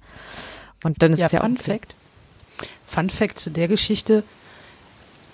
Alle meine Ex-Freunde hatten null Ahnung von Fußball und haben sich da überhaupt nicht für interessiert. Ja, Fun Fact bei uns zu Hause. Ich bin schuld, dass mein Mann auch Fußballfan geworden ist. Ich erinnere mich, 2006 bei der WM sagte er so, ja, also WM und na, Nationalmannschaft gucke ich schon, aber Vereinsfußball interessiert mich überhaupt nicht. Tja, hätte ich, hätte ich damals einfach sein gelassen, hätte ich ihn nur nicht mit zum FCA genommen, dann hätte ich jetzt immer einen Babysitter, FCA spielt. Selber schuld, Christelle. Aber immerhin, also ich erinnere mich an einen Ex-Freund von mir, da lief irgendwie, ich weiß nicht, Weltmeisterschaft, Europameisterschaft, Deutschland gegen Holland und er guckt mich an und fragte, und wer davon sind wir? Also noch nicht mal das hat da funktioniert, das war gar nicht so einfach. Ja. Nee, also ich erinnere mich auch an, an eine Diskussion damals 2006 mit einem Freund von meinem Mann, da, äh, der, der sagte, also er versteht überhaupt nicht Fußball, wo, was soll das? Es interessiert ihn überhaupt nicht und ja, jetzt ist dann halt Weltmeisterschaft und es ist ihm halt trotzdem egal. Also es gibt's auch, ne? Wir wollen da auch niemanden in irgendeine Ecke drängen, es ist wunderbar, jeder darf Fußball lieben und das muss aber auch keiner, das ist ja auch schön. Genau, es gibt halt leider auch dieses ähm, Beispiel, also leider, es ist ja jedem selbst überlassen natürlich. Also ich möchte niemandem erzählen, was er gut und wen er gut zu finden hat, was nicht. Zum, von wegen Mädels, die oder junge Damen in ihrer Jugendzeit, die also heranwachsen, kommen mit Sicherheit auch manche deswegen zum Fußball, weil sie vielleicht den einen oder anderen Spieler ganz interessant finden. Also ich Mhm. erinnere mich an halt diverse ähm, Situationen, wo ich in einer Bar war, in einer Gaststätte war und halt wirklich dann zu Nationalmannschaftsspielen dann so eine Gruppe Mädels reinkam mit Deutschlandschminke und weiß nicht was und Gekreische und ah, hast du den Ballack gesehen, der ist so süß und solche Geschichten. Also das gibt's halt tatsächlich auch und das ist vielleicht bei manchen auch noch so ein Faktor, dass dann die Hormone eventuell eine kleine Rolle spielen bei der Wahl des äh, Sports. Naja, also ich meine, es, es gibt jetzt Sportarten, da sind die, sind die Protagonisten schlimmer anzugucken. Also ich sag jetzt mal, ein Boxer tendenziell nicht von Haus aus immer angenehm anzuschauen.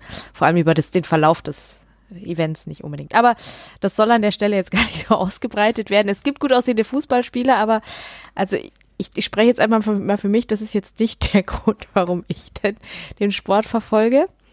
Es ist denke, nicht schlimm, wenn einer gut aussieht, das ist okay. Ich denke aber, im gesamten Früh-Kollektiv ist das nicht der ausschlaggebende Grund. Na, vielleicht machen wir mal eine Sendung ähm, äh, und wählen den ähm, Früffs äh, Favorite äh, oder Fr Früffs Darling. Gucken wir mal. Ich notiere mir das mal. Klischee. Ja, wir haben ja vorhin auch schon gesagt, dass wir mal eine Folge dazu machen, ähm, was, was in die perfekte Stadionhandtasche gehört und wie groß die ist. Also auch das, äh, nein, Scherz beiseite.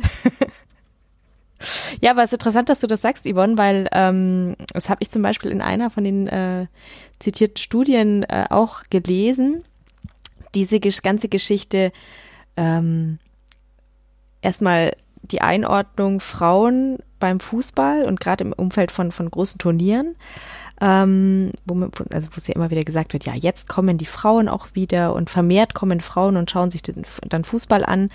Ähm, wenn du dir dann anschaust, wie sie inszeniert werden von den Medien, ist dann oft so eher, ja, du siehst halt irgendwie die schick geschminkten äh, Mädels im, im Deutschlanddress und Deutschlandschminke und irgendwie noch Blumen um, äh, in schwarz-rot-gold im Haar oder sonst was. Ähm, und das, das wirkt dann immer eher so, ja, die, die Mädels, die sind halt jetzt auch dabei und machen sich da hübsch und das ist ja auch ganz nett, aber so richtige Fans sind sie ja dann irgendwie nicht. Ähm, und das ist tatsächlich was, was ich bei mir selber beobacht, beobachtet habe. Ähm, Gerade im Umfeld von Turnieren, wenn dann irgendwie dieses ganze Merchandising irgendwo rausspringt, also maximal, dass ich mir noch ein äh, irgendwie ein Trikot äh, gestatte, aber ich würde nie öffentlich irgendwie so ein ähm, so ein Deutschland-Blumenkranz oder so anziehen, ja. Wenn ich, also schon gar nicht, wenn ich rausgehe, jetzt bei der, bei der letzten WM haben meine Schwiegereltern äh, so, so Zeug angeschleppt und es gibt ein Foto von mir, wo ich äh, von oben bis unten irgendwie so ein Deutschland-Cowboy-Hut und so eine blöde Klatsche in der Hand und ja, ähm, ich werde das Foto nicht veröffentlichen. Aber ja, warum, warum widerstrebt einem das so? Also abgesehen davon, dass man natürlich mit der ganzen äh, Deutschland-Thematik, äh, lasst uns das mal ausklammern, weil ich glaube, da kommen wir dann in ganz andere Geschichten rein. Aber wenn ich mir jetzt auch andere Länder anschaue, da ist es, da glaube ich, ist es ähnlich. Hm, ich möchte Island da mal ganz außen vor lassen, weil was Equality angeht, sind die sehr weit vorne. Mhm. Aber es ist ja nicht nur die Nationalmannschaft. Also ich liebe Gladbach wirklich sehr, aber wenn ich mir die Frühjahrs- oder sonst was Kataloge angucke, dieser Fanklamotten und Rosa und Strass. Ja, du siehst einfach nur Glitzer und Blink und keine Ahnung und Bunti hier und was weiß ich in dieser Damengeschichte.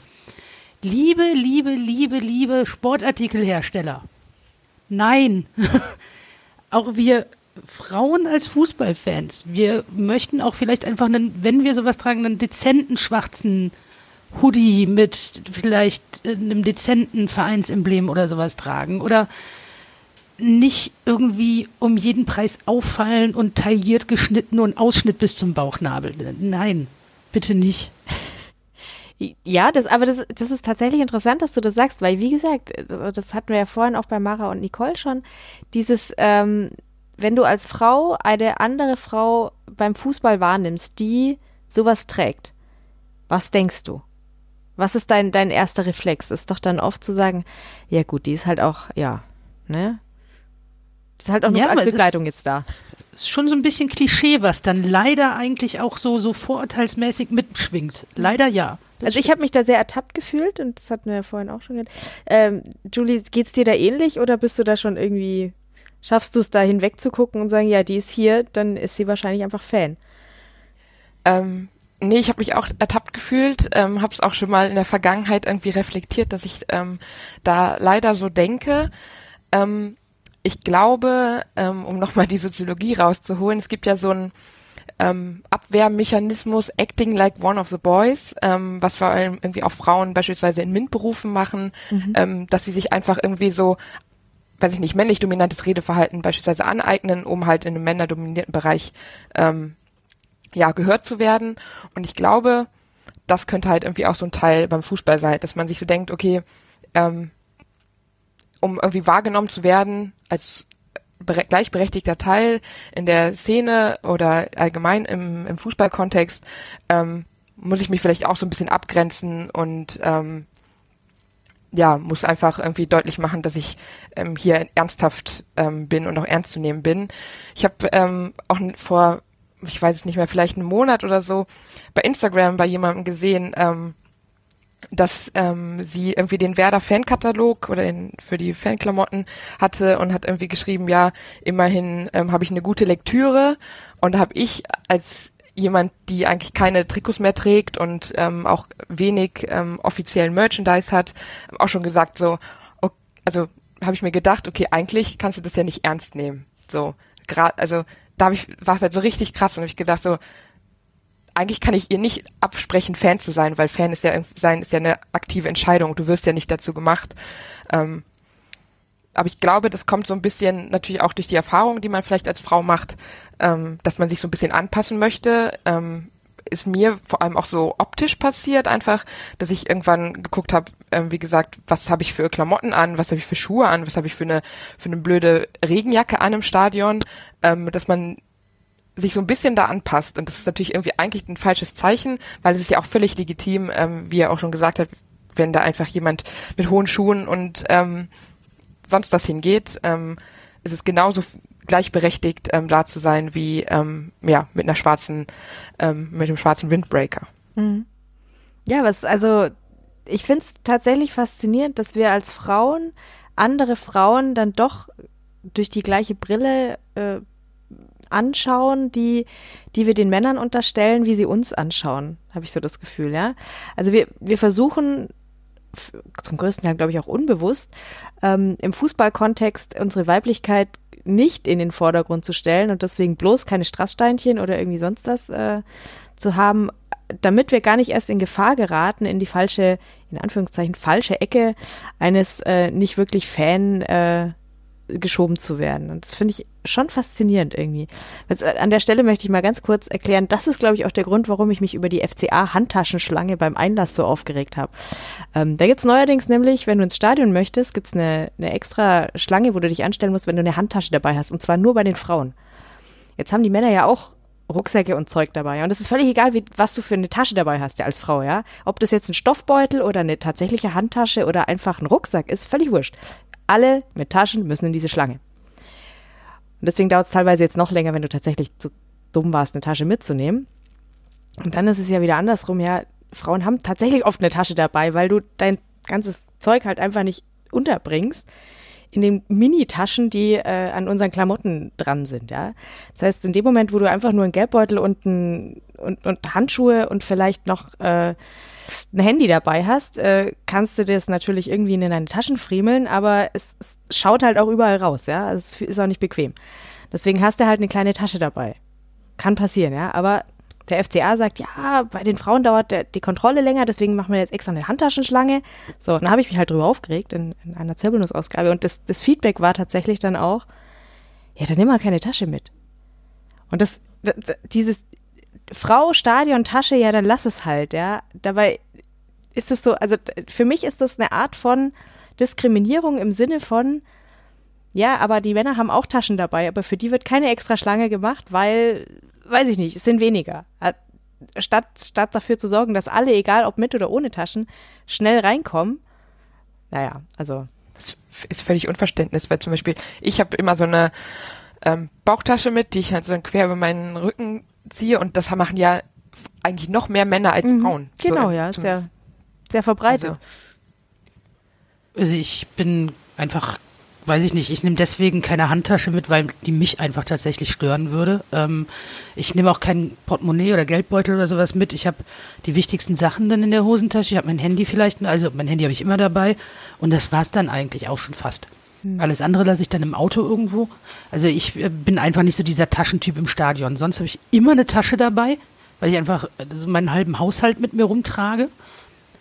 Ähm, aber so im Stadion komischerweise gar nicht. Ich fand aber den Punkt mit dem ähm, sich äh, halt sehr stark von diesem weiblichen Klischee abgrenzen wollen und deswegen irgendwie dann halt auch eher ein Trikot anziehen oder flache Schuhe oder sonst was, um eben nicht in so ein Klischee reinzurutschen, so als Abwehrmechanismus, fand ich einen ganz interessanten Punkt, weil, also ich habe selber jetzt auch nicht viel Merchandise-Produkte, ich habe drei oder vier Trikots und du wirst stellenweise echt sogar schon komisch angeguckt, was mir nicht. Wie du hast nur drei Trikots oder so. Also es ist dann schon etwas merkwürdig, aber ich merke das selber auch. Ich, ähm, wenn ich ins Stadion gehe, dann, also ich gehe auch ungern ohne Trikot, weil man irgendwie so das Gefühl hat, so, man wird dann ein bisschen beäugt, und was bist du und warum bist du jetzt hier und äh, zu wem gehörst du eigentlich oder sowas. Das ist, ähm, ja, man also muss sich schon als so ein Fan bisschen markieren. Ja, es ist so ein bisschen identifizieren mit dem, was man da tut, aber auch gleichzeitig zeigen wollen, äh, hier, ich mhm. habe da eine gewisse Zugehörigkeit oder sonst was.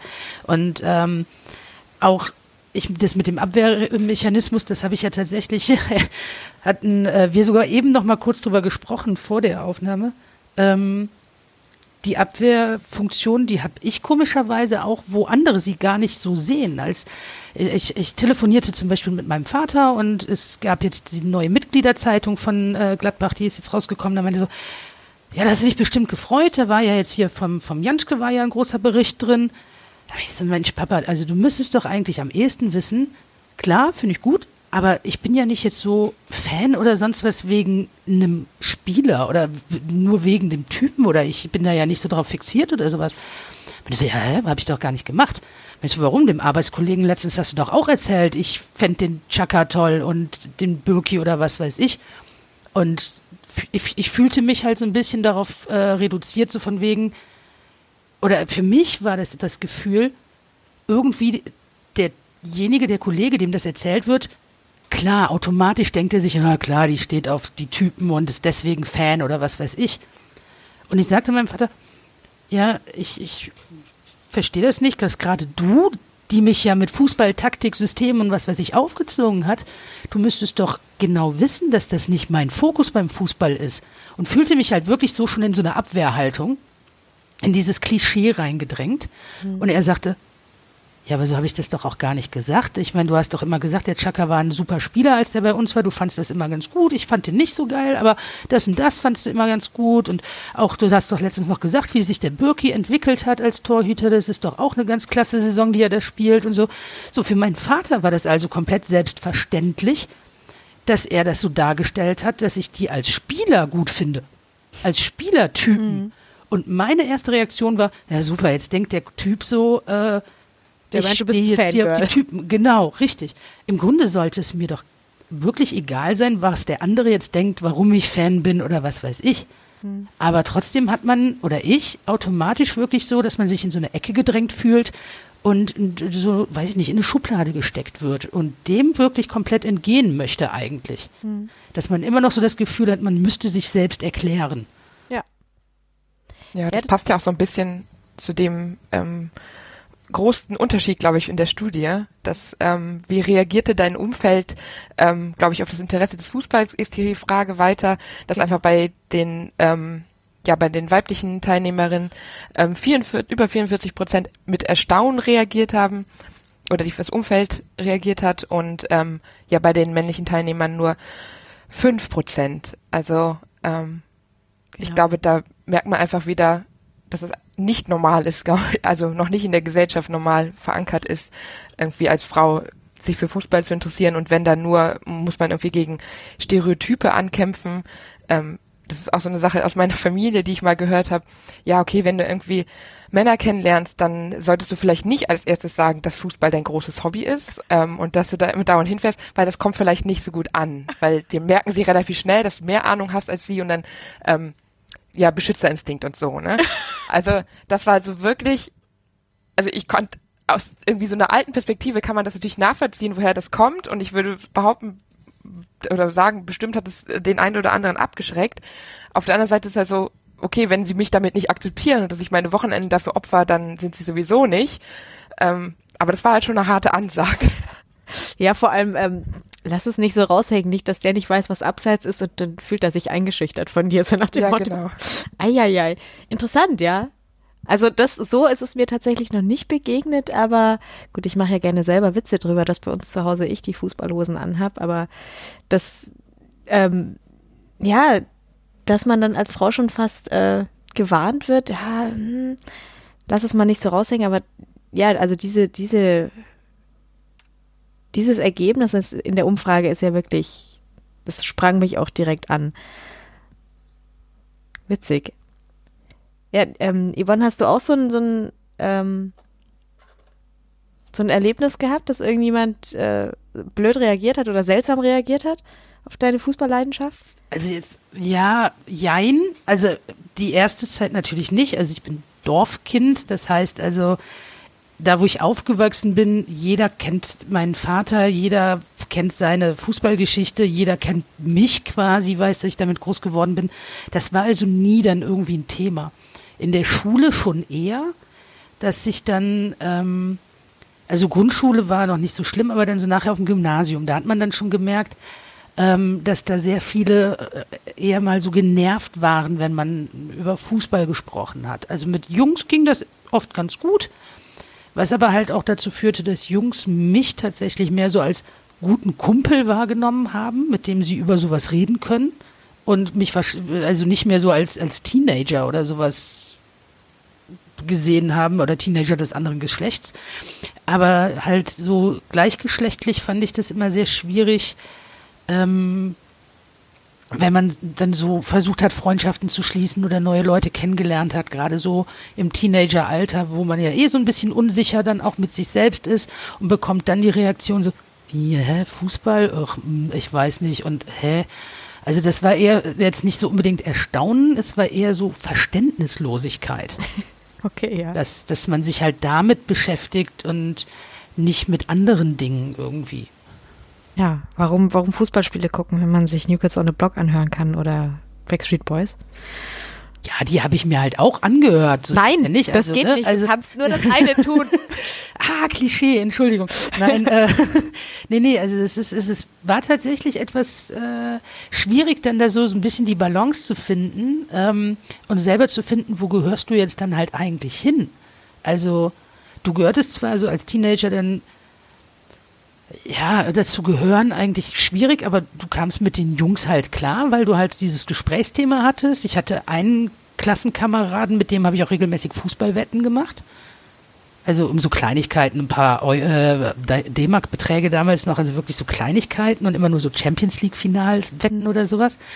Und das war nie problematisch, aber wenn man dann weiß ich nicht, man will ja als Heranwachsender oder als heranwachsende junge Frau will man ja nicht nur bei den Jungs irgendwie als guter Kumpel dastehen, sondern man möchte halt auch Freundinnen haben und da dann irgendwie so richtig reinzukommen, war etwas schwierig, weil die einen so ein bisschen angeguckt haben wie Shrek persönlich oder so. Ich weiß auch nicht. Also das, das war alles irgendwie denen sehr suspekt, wenn man sich jetzt nicht mit den neuesten Haarschnitten und Make-up und sonstigem beschäftigt hat. Also ich habe natürlich ähm, später angefangen, deswegen war das, ähm, also mit Fußball und dem Interesse angefangen, deswegen hat, kann ich das, dieses Freundinnen finden noch ähm, nicht so nachvollziehen.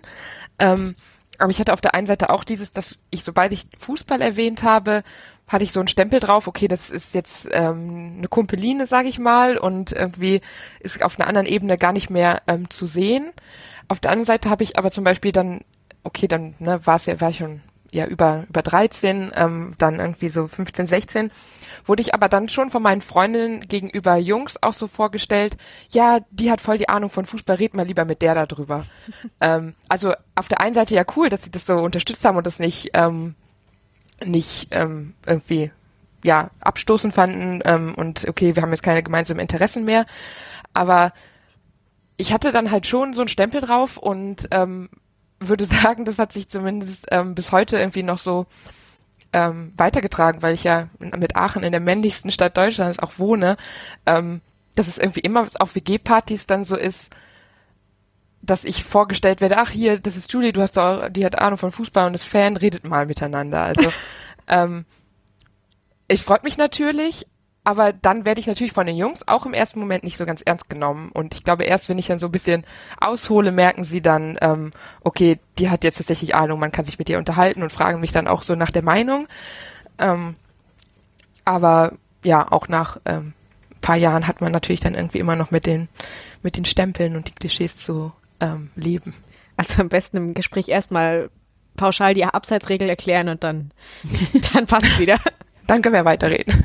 Ich finde allerdings, ähm, also ich finde es leichter, je älter man wird tatsächlich, weil einfach so das Gegenüber halt auch so eine gewisse reifere Mentalität dann meistens mitbringt. Also wenn ich jetzt die ähm, Arbeitskollegen, die ich habe, äh, also da wo ich arbeite, sind sehr, sehr viele Frauen tatsächlich, aber wir haben ein paar Kollegen, die dann auch mit Fußball zu tun haben und die sind mir nie entgegengetreten von wegen, ah, Fußball, mh, beweis erstmal, dass du was weißt. Also die sind direkt komplett auf einer gleichen Ebene entgegengetreten. Man hat ganz normal sich unterhalten darüber und kam dann recht schnell zu dem Ergebnis, äh, dass man da auch ganz gut drüber reden kann. Da kamen keine Vorurteile oder sowas. Das habe ich tatsächlich dann, je älter ich wurde, nicht erlebt. Das, was ich tatsächlich mal erlebt habe, war, ähm, als ich dann später selbst gespielt habe und mich Leute gefragt haben, ja, und was machst du sonst so Hobbys? Ja, ich spiele Fußball. Ah, du stehst auf Frauen, ne? Und dann so, was? Nein, Moment. Ich habe gerade gesagt, ich Also- spiele Fußball. Äh, Richtig, also das war dann irgendwie manchmal so eine etwas komische Reaktion, die dann da so Okay. irgendwie ausgelöst wurde. Aber wenn das dann aus der Welt geschafft wurde und man sagte so, nee, die, äh, das ist, also erstens, selbst wenn, wäre es nicht schlimm und zweitens, nein, nicht alle, die Fußball spielen, naja, egal. Aber ähm, es gab tatsächlich auch Leute, die meinten, echt, Fußball, du spielen? Hm, weiß nicht, also ich finde, Frauen sollten kein Fußball spielen. Fan, okay, aber aktiv ist nochmal eine andere Sache. Hm. Das gab's schon. Aber jetzt sonst so vom reinen über Fußball reden, fand ich es immer ein bisschen leichter, wenn man älter wurde.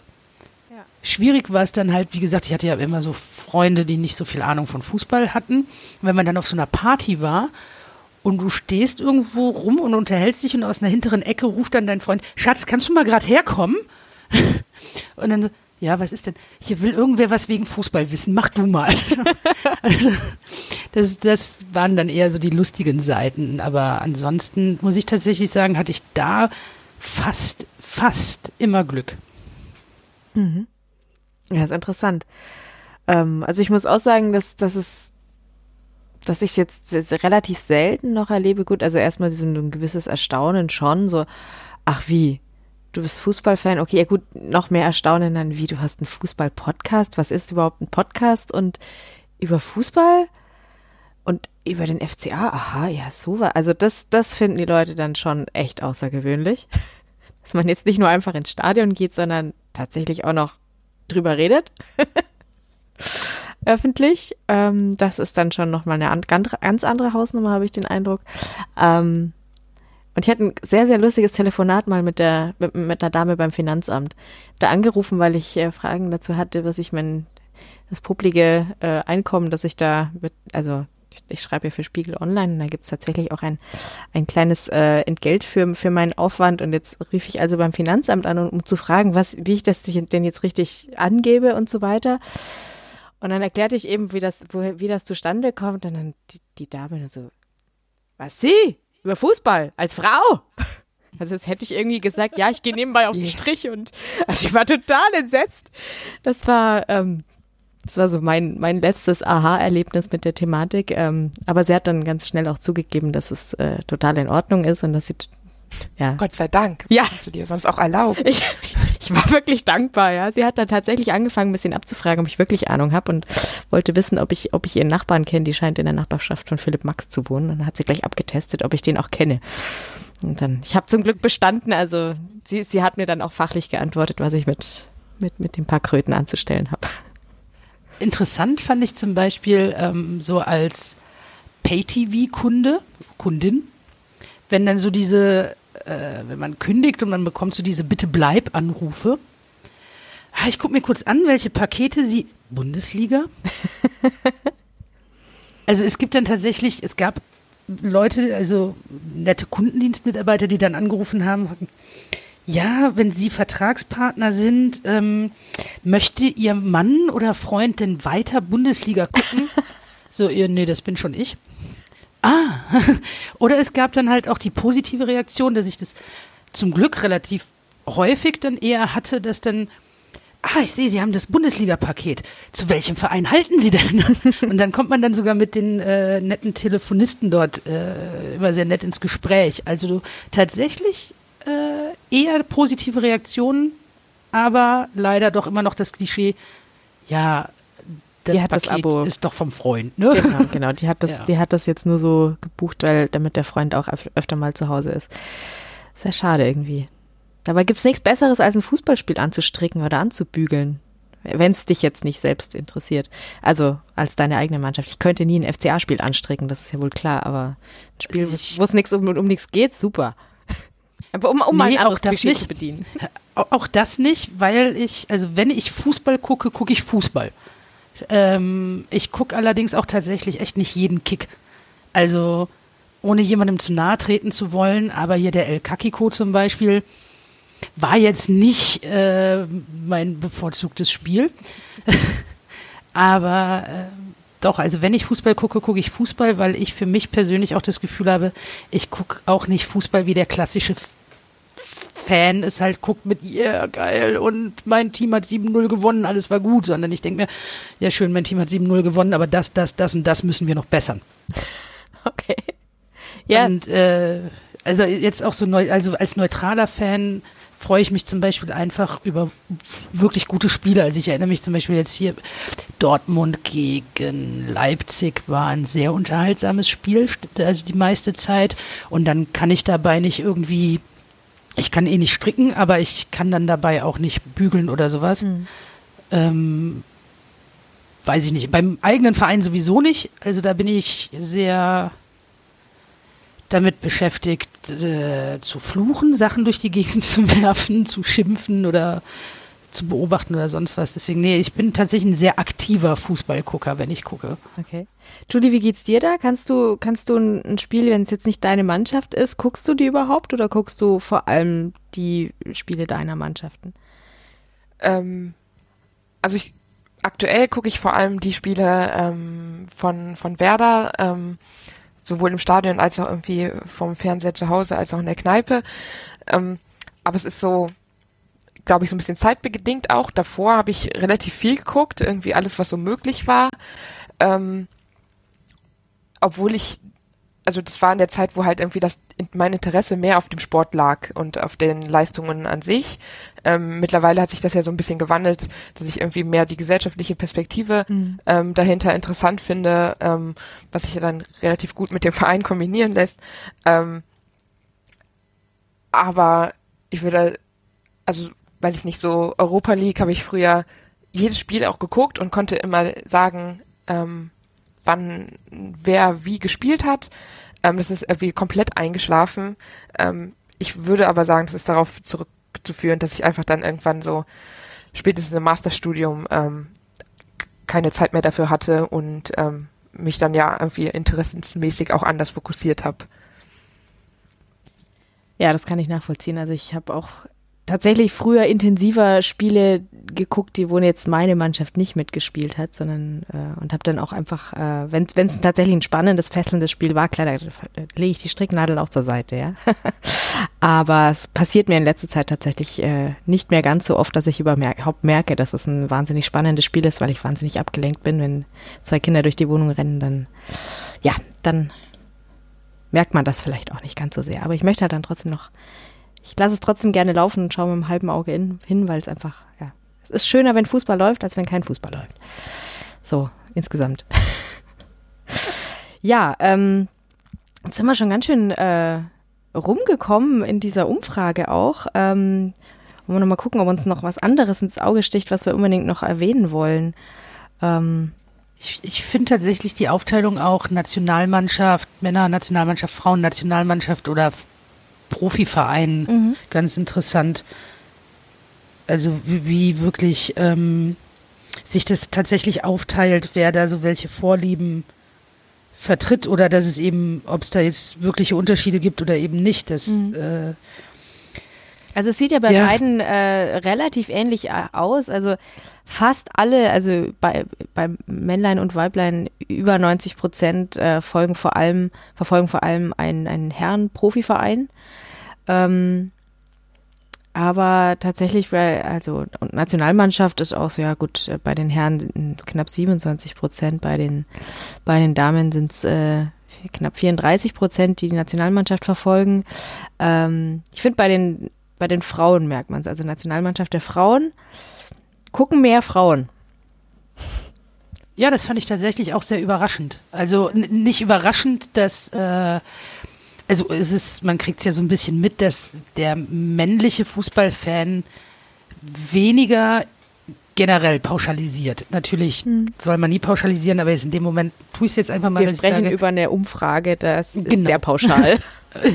ja, das, das ist also der, der männliche Fußballfan nicht so dazu neigt, ähm, die Frauennationalmannschaft, egal welchem Landes jetzt mal anzuschauen, ähm, überrascht mich tatsächlich in dem Moment nicht so, aber mich überrascht, dass es wirklich die Frauen, die die Frauen, die Fußball gucken, sich mit Fußball beschäftigen, dass die das auch tatsächlich intensiver mit der Frauennationalmannschaft machen, weil mhm. man hätte ja davon ausgehen können, dass jetzt auch Frauen eher dazu neigen, sich auf den männlichen Teil des Fußballspiels, also männlicher Profiverein, mhm. männlicher Nationalverein, äh, Nationalmannschaft oder sowas, eher mhm also es ist ja schon ein Übergewicht. Also bei, bei, bei, bei Frauen und Männern merkst du ganz klar, dass, dass die Herren schon überwiegen. Also jetzt nicht so, dass die, dass die Frauen, äh, also aber es, es gleicht sich eher an. Also Nationalmannschaft, Frauen und Herren ist bei den, äh, bei den äh, weiblichen Teilnehmern in der Umfrage ja es ähnlicher. ist relativ nah beieinander ja. im Vergleich ja. zu den Männern. Das Definitiv, fand ich tatsächlich ja. eine überraschende, äh, ja, ein überraschendes Ergebnis, dass mhm. das da äh, ja, so, so, so äh, doch mehr Anklang findet, dass die Frauen auch eher mal die Frauen sich mhm. anschauen. Wie ist es denn bei euch? Äh, verfolgt ihr Frauen-Nationalmannschaft oder Frauenfußball allgemein? Sehr, sehr selten. Tatsächlich nur, wenn irgendwie große Turniere anstehen oder wichtige Spiele. Ich habe jetzt aber ähm, tatsächlich diese Woche mal ähm, oder letzte Woche aktiv ein paar ähm, Twitter-Accounts ähm, bin ich dem mal gefolgt, damit ich das auch irgendwie so ja im Alltag mitbekomme, was da passiert, ähm, weil ich ja irgendwie tatsächlich einfach den Fokus darauf komplett verloren habe. Also ähm, war mal bei ähm, der Frauenmannschaft ähm, von Werder Bremen, die habe ich meine Zeit lang verfolgt, als sie auch aufgestiegen sind und so. Ähm, das kommt aber natürlich dann irgendwie mit dem allgemeinen Interesse für den Verein. Ähm, genau, muss ich, man muss aber da natürlich irgendwie nach aktiv nach Informationen suchen auch. Also mhm. es wird ja nicht so einem präsentiert überall in der Kicker-App oder so. Habe ich letztens auch ähm, auch auf Twitter, glaube ich, jemanden gesehen, der da so gescrollt hat in der Kicker-App bis unten dann endlich das Spiel ähm, von Wolfsburg, glaube ich, war es, ähm, kam und das zeigt ja irgendwie schon das Problem. Also, dass mhm. man halt irgendwie überall von mit Männern Fußball und Ergebnissen ähm, bombardiert wird, aber sich irgendwie aktiv auf die Suche geben muss, wenn man über was, über Frauenfußball was erfahren möchte. Ja, kann ich absolut bestätigen. Also der FCA hat zwar eine Frauenmannschaft, aber ich habe mich letztens mal hingesetzt, um rauszufinden, ähm, wann und wo ich Spiele gucken kann. Nicht mal auf der Homepage. Also da wird nur erwähnt, dass es die gibt, aber Borussia macht es tatsächlich ganz angenehm, dass die über den Haupt-Twitter-Account at Borussia halt dann auch den äh, jetzt nicht sehr vordergründig, aber auch immer mal wieder was über die Frauenmannschaft von Gladbach halt posten. Dadurch bleiben die immer mal wieder so ein bisschen präsenter. Das finde ich sehr angenehm. Mhm. Ansonsten, das ist auch so, dass ja, wenn Frauen Vereinsfußball ist es tatsächlich eher dann auch Borussia, wo ich so ein bisschen drauf schaue. Ich hatte, als ich aktiv selber gespielt habe, sehr unterklassig, hatten wir allerdings eine Ex-Nationalspielerin, die dort mitgespielt hat. Mittlerweile 46 Jahre alt, also schon eine ganze Weile her, aber immer noch sehr fit und alles. Und da kam dann auch so ein bisschen Interesse dann halt äh, Richtung Frauennationalmannschaft, wobei ich da zugeben muss, dass ich das auch eher in die äh, Fußballnationalmannschaft von, also Frauenfußballnationalmannschaft von Island verlagert hat, weil ähm, ich das die Art und Weise, also ich bin generell sehr großer Island-Fan und ähm, ich bin auch sehr großer Fan davon, wie Island das alles so ein bisschen handelt. Also klar kann man sagen, ist ein kleines Land und so weiter, ne? Aber die sind wirklich, wie ich schon sagte, Thema Equality ganz, ganz vorne weg. Und da ist das Frauennationalteam genauso präsent wie das Herrennationalteam. Also sei es bei Instagram, bei Twitter oder sonst was, die machen da wirklich keinen Unterschied, ob Männlein oder Weiblein. Und das äh, ist dann schon eher so das, wo ich dann wirklich ähm, Frauenfußball verfolge, auf der Ebene tatsächlich isländischer Nationalfußball. Hm. Ja, ist ja, die haben halt in den 70ern einiges besser gemacht als hier. Mal, ja, ich kann von, ja, bitte. von Werder auch berichten, ähm, dass äh, die Frauenmannschaft oder Mannschaften fast gar nicht irgendwie eine Rolle gespielt haben bei auf den sozialen Medien, ähm, vor allem bei Twitter, ähm, wo ja ich und mein Werder-Umfeld sich natürlich irgendwie aufhält, dass es aber dann irgendwann auf einmal einen E-Sports ähm, Twitter-Account gab ähm, und für die Frauen immer noch nicht, ähm, hat natürlich dann ähm, ja spätestens dann für Aufmerksamkeit und äh, Furore gesorgt. Und jetzt ähm, machen sie die Frauen zusammen mit dem Leistungszentrum, also mit dem ganzen Nachwuchs, äh, mhm. zusammen auf einem Account. Ähm, ja, ob, immerhin bei Instagram haben sie einen eigenen Kanal. Ähm, okay. Dass es irgendwie da funktioniert, aber die Gleichberechtigung sehen sie dann auch noch nicht so und über den richtigen von, wo natürlich irgendwie am meisten zur Profimannschaft der Herren kommt, ähm, kriege ich sehr, sehr wenig mit, ähm, was die Frauen machen, nur so die Highlights, sag ich mal. Hm. Ja, witzigerweise ist mir das jetzt auch äh, beim FCA so aufgefallen. Da wird sehr, sehr viel äh, seit einiger Zeit über den den E-Sport äh, getwittert und und get, gemacht und getan. Ja, also wir, der FCA schreibt, äh, erzählt uns mehr über seine E-Sport-Abteilung als über seine Frauenabteilung. Das ist äh, schon sehr aussagekräftig. Muss ich vielleicht mal anmerken, dass man da doch mehr tun könnte. Naja. Ja, ähm, wir stellen also fest, äh, auch wir selber ähm, verfolgen zwar National- äh, oder verfolgen zwar den Frauenfußball. Ähm, ich habe aber immer den Eindruck, das ist auch so ein bisschen, ja, wie Julie schon gesagt hat, also du musst das schon aktiv machen. Ja? Also es wird dir nicht so hinterhergetragen.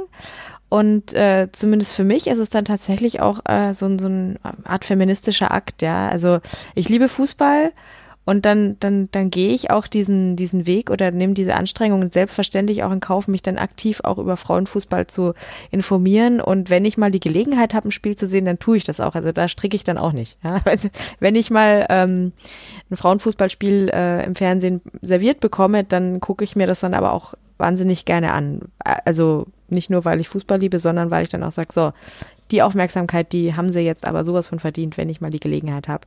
Ich gehe jetzt aber auch nicht so weit aktiv, ähm, Spielpläne anzugucken und zu schauen, wo ich jetzt welchen, welchen Stream äh, im Internet noch bekommen kann. Äh, das ist dann tatsächlich auch ein Aufwand, den ich dann auch nicht ganz hinkriege, leider. Aber ich freue mich sehr auf die WM im Sommer. Es ist ja nicht nur, dass du ähm, erstmal suchen musst, wo kann ich mir das überhaupt angucken, sondern die Anstoßzeiten sind halt auch nicht unbedingt immer ganz so optimal. Mhm. Also da, da, sieht man halt auch schon, auf was da wirklich der Fokus gelegt wird. So, ach ja, die Frauen, die kannst du halt auch mal mittags um eins oder so spielen lassen, da ist ja egal. Ja. Na, also das, das, ist halt schon schade, weil ich denke, dass ähm, ja, dass, dass, dass viele wirklich gute Spiele, die es gibt, gar nicht gesehen werden, weil sie halt einfach gar nicht gesehen werden können, weil dann 80 Prozent eigentlich der Fußballfans wahrscheinlich noch auf der Arbeit sind. Hm. Und selbst wenn sie Bock hätten, sich das anzugucken, es gar nicht könnten. Ja. Ja, also da werden wir natürlich noch ausführlicher äh, irgendwann drüber sprechen müssen. Frauenfußball und seine Repräsentation in der großen Fußballwelt. Das ist nur eins von vielen Themen, das wir noch haben. Aber ich habe schon das Gefühl, dass wir jetzt eigentlich das ganze Thema weibliche Fußballsozialisation oder wie ist es äh, als Frau Fußballfan zu sein, ähm, haben wir noch ganz schön umrissen jetzt, oder? Habt ihr das Gefühl, wir müssen noch irgendwas loswerden? Liegt euch noch was auf dem Herzen? Ich glaube, das war ein sehr guter Start in ähm, das Thema und dann gibt es so viele Teilaspekte für unendlich viele Frühfolgen, das die dann noch kommen werden. Das, äh, das definitiv. Also das war, war nur ein erster Vorgeschmack auf das, was wir da noch vorhaben. Ähm, wir wollen jetzt aber nicht einfach raus aus der Geschichte, denn wir haben uns auch noch überlegt, wir müssen noch, wir, wir möchten gerne einige, eine, einige Dinge einführen als äh, Kategorien oder, oder Dinge, die wir hier bei Früff immer tun. Und eins davon ist, dass wir es gibt so viele Dinge, die uns als Frauen äh, im, im Fußball ärgern. Und da schaffen wir jetzt mal die Kategorie. Wir nennen sie Abseits des Monats. Und ähm, da, da wollen wir ein, äh, ja, etwas jemanden oder eine, eine Gegebenheit äh, ehren, in Anführungszeichen eher schmähen, ähm, die uns nicht gut gefallen hat.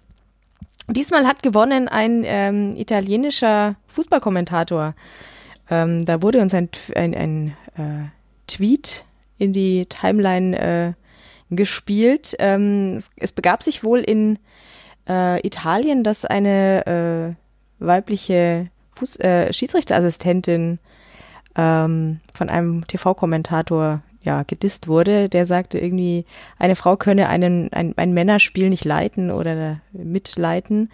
Uh, it's a shame that this happens, steht in diesem Tweet. Ich werde ihn in den Show Notes verlinken. Ja, das ist aber nur die, zum Glück nur die eine Hälfte der Geschichte, denn sie hat ein schönes Ende gefunden, denn die äh, Schiedsrichterinnen äh, für die Frauenweltmeisterschaft, äh, die sind wohl gerade in Doha oder waren zu dem Zeitpunkt in Doha, um sich vorzubereiten auf das Turnier. Und die haben ein schönes Foto dann geschrieben, äh, gepostet äh, als Antwort auf diese Geschichte und haben sich hinter die Annalisa, so war, war wohl der Name der Angesprochenen, ähm, hinter sie gestellt und äh, äh, auch mitgetwittert, proud to be referees, also ja, haben da gleich mal ein Gegen, eine Gegenstimme ge, gemacht und das äh, finden wir natürlich sehr schön. Also lieber italienische Fußballkommentator, schäm dich selber. Echt mal. Ja. Und außerdem möchten wir euch äh, Podcasts empfehlen an dieser Stelle. Denn wenn es euch jetzt gefallen hat, dass wir hier äh, über Fußball gesprochen haben Und wenn euch aufgefallen ist, dass das selten passiert, dass mehrere Frauen über Sport oder Fußball sprechen und wenn ihr findet, ja, das ist, kann man sich gut anhören, sollte man öfter machen, dann gibt es auch einen Schwester-Podcast, den wir haben. Den haben wir entdeckt. Äh, ich muss gestehen, ich habe ihn selber noch gar nicht gehört, aber werde das äh, definitiv tun. Er heißt Burn It All Down, äh, ist ein feministischer Sport-Podcast auf Englisch. Ähm, werde ich auch verlinken in den Show Notes. Also falls ihr mehr von Frauen über Sport hören möchtet, dann hört doch da mal rein, ist bestimmt ganz toll. Also zumindest die Website sieht schon sehr interessant aus und die Damen, die da mitsprechen, so vom drüberlesen, haben sicherlich Ahnung von dem, was sie da tun. Genau. Ja, wenn ihr uns ähm, irgendwas mitteilen wollt, jetzt haben wir sehr viel geredet, ähm, dann dürft ihr das gerne auch machen. Ähm, Früff gibt's, das wisst ihr wahrscheinlich, äh, bei Facebook, bei Twitter, bei Instagram. Und äh, wenn ihr uns äh, nochmal helfen wollt, äh, dass wir noch mehr Aufmerksamkeit bekommen, wenn ihr findet, äh, die haben wir verdient, dann sind Bewertungen bei iTunes Gold wert in der Podcast-Welt. Also wenn ihr euch die Zeit nehmen könnt, äh, seid doch so gut und lasst uns eine Bewertung da. Das ist sehr, sehr schön. Und wenn ihr uns drei direkt ansprechen möchtet, dann könnt ihr das auch tun. Wir sind alle bei Twitter. Julie, sag doch mal, wie erreicht man dich denn bei Twitter? At Julie Goetz, schwieriger Name, aber ähm, sollte man, glaube ich, finden. Julie mit J-U-L-I-E. Genau. Ansonsten findet ihr die Julie auf unserer äh, Homepage, falls ihr äh, und da auch nochmal ihr Twitter handelt. Bestimmt. Ähm, Yvonne, wie findet man denn dich? Mich findet man auf Twitter als Polyvalenz. Genau. Ich bin die Ed Kaum Fußballbezug. Nein, nein.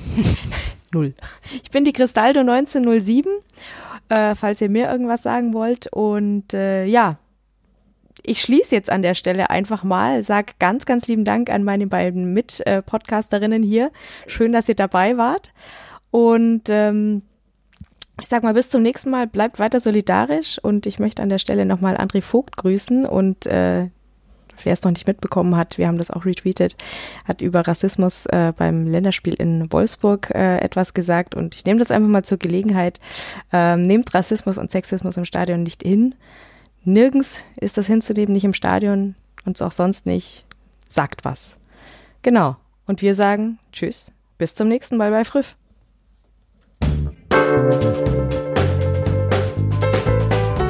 Ach komm, Frau, mach doch rhythmische Sportgymnastik.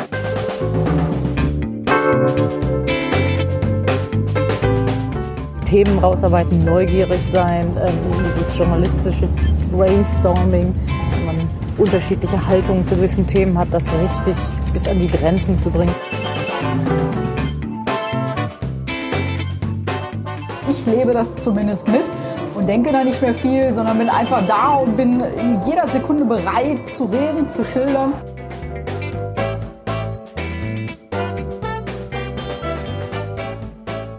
Gleich geht es bei uns um den Titel.